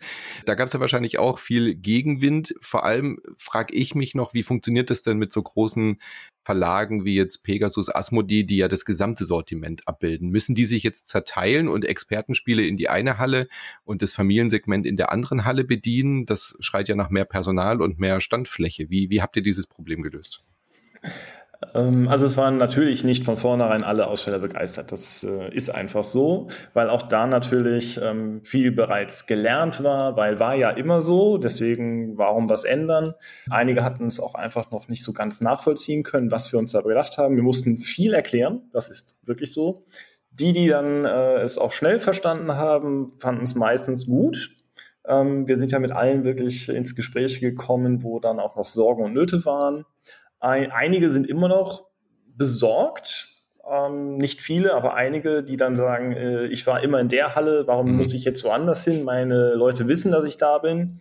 Und wir dann ihnen versuchen zu erklären, ja, du bietest aber zum Beispiel jetzt ähm, Puzzle für Kinder an. Es ergibt keinen Sinn, wenn du dann in Halle 1 bist, wo nur Trading Cards sind in deiner mhm. Gegend. Also da versuchen wir den Leuten das auch nochmal zu erläutern, warum das sinnvoll ist. Was das Thema Aufteilen angeht, Asmodee hat ja zum Beispiel schon immer sehr viele verschiedene Stände auf der Messe gehabt durch die vielen verschiedenen Partnerverlage und Studios. Dementsprechend äh, war für Asmodee es gar nicht so schwierig zu sagen, okay, dann gehen wir mit dem Stand dorthin und mit dem Stand dorthin.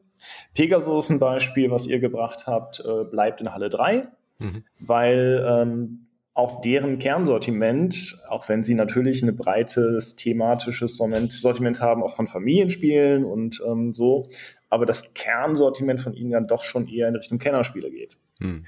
Ähm, also wir haben niemanden gezwungen, sich aufzuteilen, ähm, sondern wir haben wirklich ähm, mit allen versucht zu sprechen, was am sinnvollsten ist. Und natürlich muss man ganz klar sagen, so eine thematische Sortierung ist fließend, vor allem in den Randbereichen. Also wenn ich jetzt von, der, von einem Familienbereich, der an einen äh, Kenner- oder Expertenbereich angrenzt, werde ich natürlich dann auch die Möglichkeit haben zu sagen, okay, ich habe bei dir am Stand zwei Familienspiele und ein Expertenspiel. Dann packen wir dich einfach in diesen Randbereich, mhm. damit triffst du beide Gruppen. Es war ein ziemliches Gepuzzle, also das auf jeden Fall, aber, aber ich denke, inzwischen sind wirklich 90 Prozent der Aussteller zufrieden. Und ich hoffe, dass dann nach dem Spiel die restlichen 10 Prozent auch äh, glücklich sind. Es gab doch schon mal ein Brettspiel über die Spiel. Das heißt, uh, Uwe Rosenberg arbeitet jetzt an einem Puzzle-Game, wo man die neuen Hallenpläne erstellen muss. Ja, freue ich mich drauf. Hey, das Spiel äh, ja. im Spiel. Fände ich cool. Dann äh, nehmen wir das hier und können dann alle äh, hier noch ein bisschen üben, bevor es dann in die nächste Zusammenstellung geht. Aber Greife das Stichwort Orientierung nochmal auf. Hilft da die App, die ihr anbietet? Absolut. Ich ähm, habe heute angefangen, die neue Version zu testen, damit wir sie jetzt auch zeitnah online stellen können. Also heute am 4. September. Und ähm, habe schon festgestellt, dass das, was wir dort anbieten wollen und auch tun, nämlich eine Stand-zu-Stand-Navigation, großartig äh, dabei hilft, um genau zu sagen, ich bin hier, ich möchte äh, zu dem und dem Stand, äh, wie komme ich denn da hin? Gleichzeitig äh, haben wir Filter einbauen können. Das heißt, wenn ich jetzt ein Spiel aus dem Bereich Familienspiele suche, kann ich sagen, zeig mir nur die Spiele oder zeig mir nur die Spiele in Halle 5. Also die neue App, die, wie gesagt, im September jetzt ein großes Update kriegt, macht genau das, was die alte App schon angefangen hat, noch viel besser, nämlich sie hilft, das zu finden, was ich suche und mich zu orientieren eine der häufigsten Kritikpunkte gerade im Vergleich zur GenCon. Äh, wir waren jetzt auch gerade auf der UK Game Expo und so weiter. Da gibt's sehr viele Beispiele, dass ganze Messehallen zum Spielen genutzt werden. Ja, also wirklich einfach Spieletische ohne Ende. Die Stände dafür alle ein bisschen kleiner, weniger Spieltische am Stand, sondern nur so Demos werden dann dort präsentiert. Und dafür kann man aber unendlich viele Tische in den, in den anderen Hallen finden, um sich dort die ganzen Spiele auszuleihen und zu spielen, auch mit Erklärern, äh, Erklärerinnen und so weiter das ist, äh, was ich sehr, sehr häufig lese, dass das von der Spiel sich gewünscht wird. Äh, warum ist es so schwer umzusetzen, da mehr Spielfläche, wie zum Beispiel auch auf der BerlinCon anzubieten? Mm, also der erste Punkt ist, wir sind eine Messe und das andere sind mehr Conventions. Es ist ein kleiner, aber feiner Unterschied. Bei uns geht es in der Tat um die Ausstellung der Spiele, die dann an den Verlagsständen natürlich auch äh, alle gespielt werden können. Ähm, das heißt, wenn wir einen großen Spielebereich äh, schaffen wollten, müssten wir halt ganz viele Fragen klären. Frage eins: wer stellt die Spiele dafür? Hm. Welche Spiele werden dort gezeigt?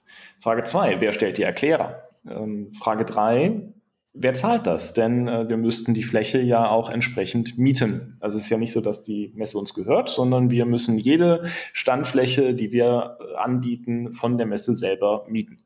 Also ich meine, das ist ja das Finanzierungsmodell. Ihr mietet die, die Messe und die Fläche vermietet ihr dann wiederum an die Aussteller und da ist dann eure, eure Marge. Also ich meine, die Spielfläche müsste dann halt was kosten. Um, äh, das ist das, was du sagst, oder? Ihr, ihr zahlt genau, quasi richtig. für die Fläche und dann müsste das entsprechend bezahlt werden, die Fläche. Genau, und dann ist die Frage, machen wir die Tickets teurer, müssen die Aussteller das äh, mitbezahlen, müssen wir dafür die Ausstellerpreise erhöhen und, und, und. Halle, ja, wir haben noch Platz, aber auch die Halle müssten wir dann beheizen während mhm. der laufenden Messe. Auch das ist Kosten, Security und, und, und. Wir denken aber in der Tat drüber nach, weil wir diesen Wunsch ja schon ganz oft gehört haben. Aber es sind halt wirklich viele Fragen, die da reingehen, ähm, die nicht mal eben so gelöst sind. Hm. Nehme an, dass äh, sich das ähnlich verhält mit Game Nights, ne? dass ihr nicht einfach sagt, jede Nacht bis zwei Uhr spielen, ist locker möglich bei der Messe. Ja, ähnliches Prinzip, genau. Auch da, wer ähm, an seinem Stand abends was machen muss, muss das entsprechend anmelden. Es muss dann der Zugang gesichert sein. Ähm, dann müssen die Leute halt mit Security, damit sie nicht zu anderen Ständen gehen und herreißen. Also wir würden gerne alles möglich machen, aber äh, in der Tat ist es nicht alles mal ebenso. Kommen wir nochmal auf die Preisstruktur, die ihr dieses Jahr anpeilt. Kannst du da schon zu was sagen? Ihr werdet, glaube ich, ein bisschen teurer, äh, was ja auch immer wieder auf Kritik stößt, dass die Tagespreise in den letzten Jahren immer mal wieder angehoben wurden. Äh, ja, also der Ticketshop ist seit ähm, Anfang August online. Da äh, dementsprechend sind die Preise bekannt. Also du bezahlst äh, jetzt im September 22 Euro für eine Tageskarte. Ich glaube 58 Euro für eine Dauerkarte. Und ja, die Preise sind erhöht worden. Von ähm, 2022 waren sie, glaube ich, bei für eine Tageskarte 19 Euro. Ähm, manchmal sagen Leute ja, sie waren bei 17. Was vergessen wird, ist, dass da aber dann noch eine hinterher geschaltete Systemgebühr erhoben werden musste für den Shop. Dementsprechend waren sie bei 19. Ähm, wir haben bei den Preisen halt leider Gottes auch das gleiche Problem wie alle. Energie ist unglaublich teuer geworden. Ähm, wir haben eine Inflation. Wir haben wirklich äh, gestiegene Kosten. Wir haben uns bemüht, die Preise so behutsam wie möglich anzuheben. Ähm, gleichzeitig, es gibt ja wirklich viele Diskussionen über das Thema Preise und viele sagen halt auch, ja, es ist ähm, nicht billig. Auf der anderen Seite habe ich den ganzen Tag, wo ich dann kostenfrei spielen kann. Ähm, in anderen Bereichen wie Kino, äh, Vergnügungspark und dergleichen zahle ich ähnlich viel oder sogar mehr. Es ist nach einer Entscheidung und man muss jeder für sich entscheiden, möchte ich das Geld investieren, um meiner Meinung nach ein wirklich hervorragendes, großes Angebot, äh, eine riesige Palette von ähm, Spielen, aber auch ähm, Programmpunkten der Verlage und von uns ähm, zu besuchen. Oder ja, lasse ich. Du hast auch schon Änderungen beim Deutschen Spielepreis äh, angesprochen. Da hatten wir in der letzten Folge auch schon mal kurz drüber gesprochen. Ähm, persönlich finde ich diese Änderung total sinnvoll. Die Gewinner und Gewinnerinnen der Plätze eins bis äh, 10 äh, bis äh, 4 haben schon Bescheid bekommen, welchen Platz sie erreicht haben. Aber ihr habt es spannend gemacht und die Plätze eins, zwei und drei wurden nur benannt, aber noch nicht in welcher Reihenfolge. Äh, Im Rennen sind noch Dorfromantik das Brettspiel und Planet Unknown, die ja auch beim äh, STJ äh, nominiert waren und beim Kennerspiel und Heat Pedal to the Metal. Da schließt sich witzigerweise der Kreis, weil ich mich noch gut an den Presseevent äh, auf der letzten Spiel erinnern kann. Da stand der Pressesprecher von Asmodee, ich weiß nicht, ob du den kennst. Äh, damals und hat gesagt, äh, Heat Pedal to the Metal äh, haben, wir, haben wir nur aus Freundschaftsdienst hier hingestellt. Das kommt in Deutschland gar nicht raus. Rennspiele funktionieren in Deutschland nicht. Also kein Zitat jetzt, aber so ungefähr habe ich es wahrgenommen. Und jetzt ist Heat Pedal to the Metal für den Deutschen Spielepreis nominiert und just bist du jetzt wieder der, der Pressesprecher, diesmal auf der anderen Seite. Äh, Finde ich äh, recht amüsant. Wie, wie betrachtest du diese Entwicklung von Heat? Ähm, ganz ehrlich, also jeder kann daneben liegen und ja, da hatte ich einfach ähm, oder die Einschätzung damals war falsch ähm, und Asmodee hat dann nachgesteuert, hatten sie bei Champion, äh, bei Marvel Champions ja auch gemacht. Mhm. Wenn die Community sagt und wenn dann gemerkt wird, dass es super ankommt, dann äh, wird auch gerne mal was möglich gemacht. Und äh, das ist halt der Deutsche Spielepreis. Der Deutsche Spielepreis ist der Community Award. Die ähm, Spielerinnen und Spieler stimmen ab für das, was sie großartig finden. Und da Heat in Deutschland ja dann verfügbar wurde über verschiedene ähm, Kanäle. Über einen? nee, ich glaube inzwischen auch über mehrere. Aber ähm, es war auf jeden Fall so, dass man es kaufen konnte. Und es mhm. wird auch wieder verfügbar sein. Und dementsprechend haben wir es dann zugelassen. Und ich bin sehr gespannt. Ähm, dann noch weitere Änderungen. Also ihr habt in eurem ersten Jahr als neues Team wirklich kaum einen Stein auf dem anderen gelassen, scheint es. ihr habt auch noch das Logo überarbeitet. Die Homepage hast du ja schon erwähnt. Und jetzt gibt es auch noch ein Maskottchen für die Messe, ein kleines Kätzchen gezeichnet von Michael Menzel. Ähm, was war da die Idee? Warum habt ihr diese Sache noch, auch noch angefasst? Na gut, das Logo äh, war in der Tat das erste, was von vornherein auf unserer Liste stand. Das wollten wir modernisieren. Ähm, dieses Logo ist ja wirklich fast so alt oder sogar so alt wie die Messe selbst, sprich äh, 40. Und ähm, haben dann äh, uns auch mit einer Agentur zusammengeschlossen und gesagt, so hier, wir wollen moderner nach vorne gehen, aber ganz wichtig, den Kern erhalten. Und dann äh, haben wir wirklich ein bisschen hin und her gespielt und haben dann doch festgestellt, das Logo an sich ist fast perfekt, wie es ist. Ähm, es ist fröhlich, farbenfroh, ähm, verspielt. Ähm, es ist gelernt, bekannt. Haben dann nur die Farben etwas aufgefrischt, ähm, es schräg gestellt, was so ein bisschen mehr Dynamik äh, auch symbolisiert und haben die Schrift einfach modernisiert und haben dann ähm, Essen, weil gerade international heißen wir sehr gerne Essen statt Spiel, Spiel, wie auch immer, haben das mit in den Namen genommen. Also wirklich eine kleine Anpassung, die aber schon eine recht große Wirkung hat. Ähm, das war von vornherein geplant. Und vor allem auch ein Commitment zum, zum Standort, oder? Das war ja auch immer oft Unkenrufe, wie lang bleibt es nach dem Nürnberg-Verkauf noch in Essen? Das ist ja auch irgendwie ein Commitment, so gefühlt. Absolut. Ähm, wir leben äh, fast auch alle oder viele von uns im Ruhrgebiet ähm, und äh, Spiel ist Essen, Essen ist Spiel.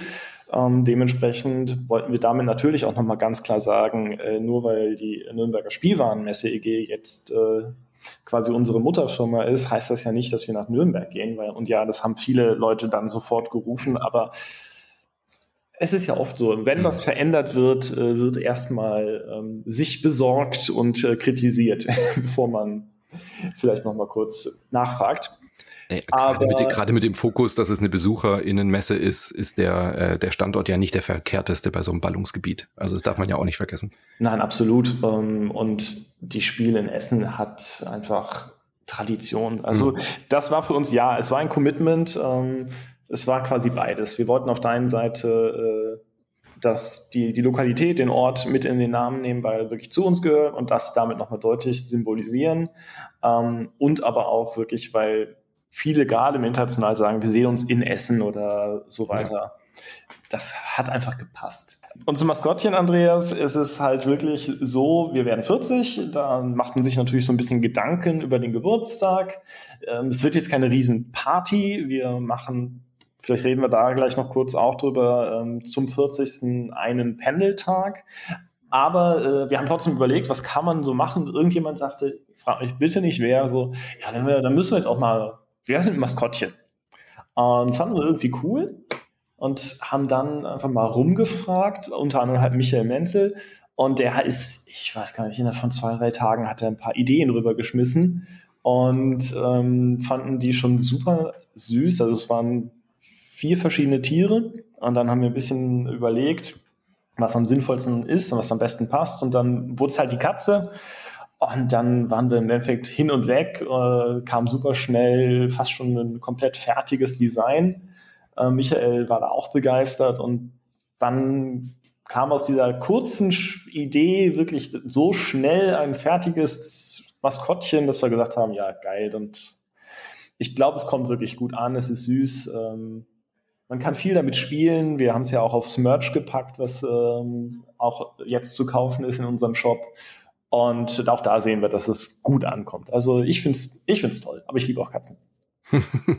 ja, Katzen im Internet funktioniert immer. Also von daher die richtige Wahl. Stichwort Internet. Die Digitalspiel war ja so ein Versuch während der Corona-Pandemie. Ich meine, die Pandemie ist nicht vorbei, aber man äh, kann ja wieder sich in Hallen treffen.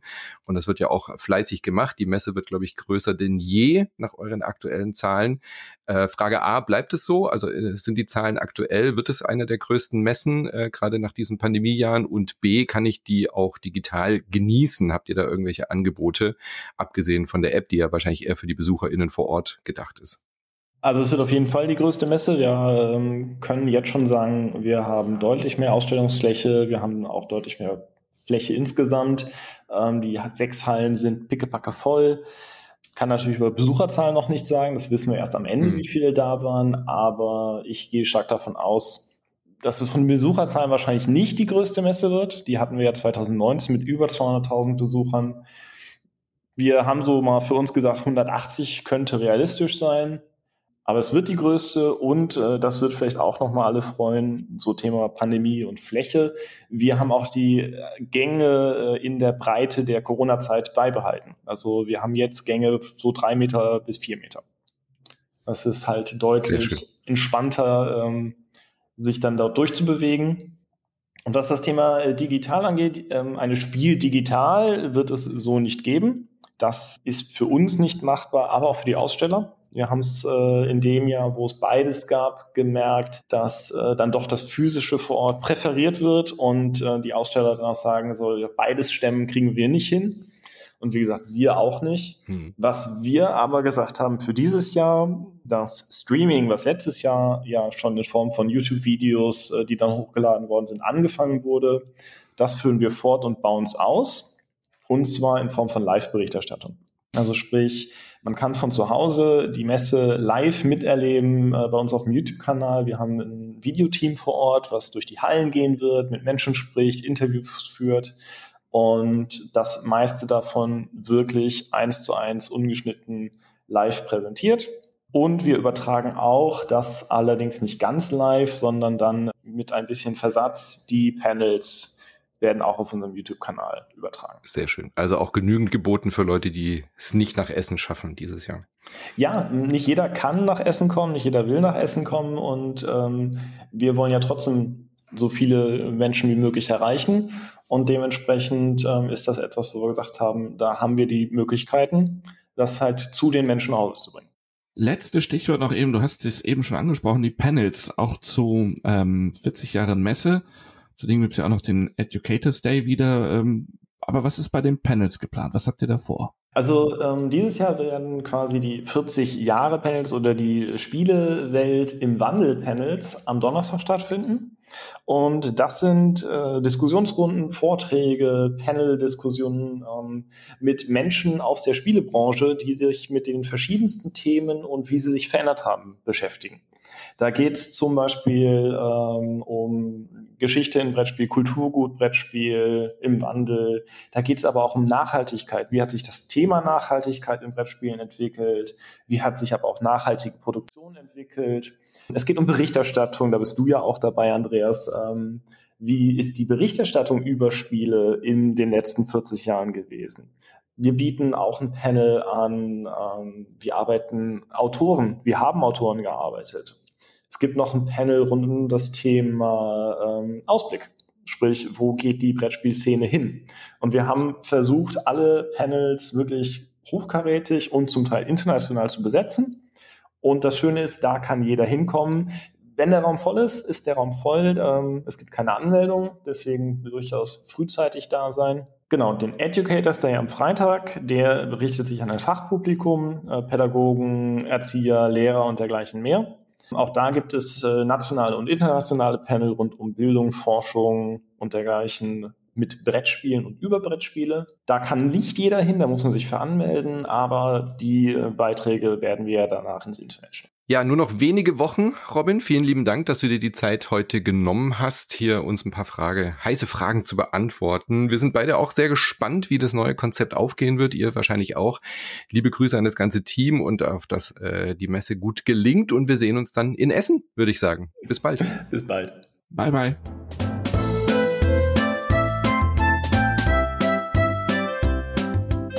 Vielen Dank, Robin, auch für deine Zeit. Das hat äh, sehr viel Spaß gemacht, mit äh, Robin zu sprechen. Ich freue mich sehr auf die Spiel. Wir packen schon unsere auch. Köfferchen. Und jetzt möchte ich von dir noch wissen, äh, Herr Becker, ich werde dich jetzt auch siezen im Podcast. Du hast vorhin gesagt, man sieht sich jetzt hier. In, äh, ich werde jetzt nur noch Herr Becker sagen. Was glauben Sie denn, was äh, sich denn DSP holt? Wird es ein Double für Dorfromantik oder wird da ein anderes Spiel oben stehen. Das ist ja wirklich spannend diesmal, dass sie die Top 3 so separiert erstmal veröffentlichen wie die Nominierten. Ja, finde ich eine sehr gute Neuerung. Und ich könnte mir das sehr gut vorstellen, dass Dorfromantik äh, wirklich das Double schafft, weil es wirklich ein grandioses Spiel ist. Aber mein Herz schlägt ganz klar für Heat. Also, wenn es nach mir geht, sollte Heat oben stehen. Hm. Und ich tippe jetzt, äh, also ich glaube, dass Dorfromantik gewinnt, aber hier für den Podcast äh, sage ich jetzt einfach mal, ich glaube, dass tatsächlich auch Planet Unknown eine große Chance hat, weil wir da ja auch eben viel äh, aus den Spielergruppen weiß ich ja, dass da gerade die Leute, die beim DSP abstimmen, sind auch oft die, die dann eher die gehobeneren Kennerspieler, die so diese typischen Eurogames und so wollen. Und ich glaube, Planet Unknown hat vielleicht jetzt so ein bisschen da die Nase vorn, wenn da eben sehr viele abstimmen, die aus dieser Kategorie kommen. Also von daher, ich würde mich jetzt aber festlegen und sag jetzt mal Planet Unknown. Du sagst Heat und Gewinn wird wahrscheinlich Dorfromantik. das wäre dann nach 2018, also genau vor fünf Jahren, hatten wir das letzte Double äh, Spiel des Jahres und Deutscher Spielepreis. Das war damals Azul. Bin mhm. ich sehr gespannt. Äh, damals übrigens ja auch noch bei Pegasus anfangs im Vertrieb. Mhm. Ob das da wieder gelingt, lassen wir uns überraschen. Am 5. Oktober wissen wir mehr. Genau. Und ein kleiner Ausblick auf die nächste Folge. Die wird dann natürlich auch äh, natürlich den Messeschwerpunkt haben. Also wir versuchen ein paar O-Töne einzufangen. Wir zwei werden uns auf jeden Fall vor Ort hinsetzen und podcasten. Dann live von der Messe mit äh, ganz frischen Eindrücken. Und genau, wenn ihr uns seht, wenn ihr vor Ort seid, dann äh, sagt doch gerne Hi. Und an der Stelle noch, äh, lieber Clemens Franz, wenn du unser Logo auf Öl gemalt hast, dann schick's mir doch bitte. Ich würde ich mir an die Wand hängen wollen. In diesem Sinne. Bis zum nächsten Mal. Also, spielt schön. Bis denn.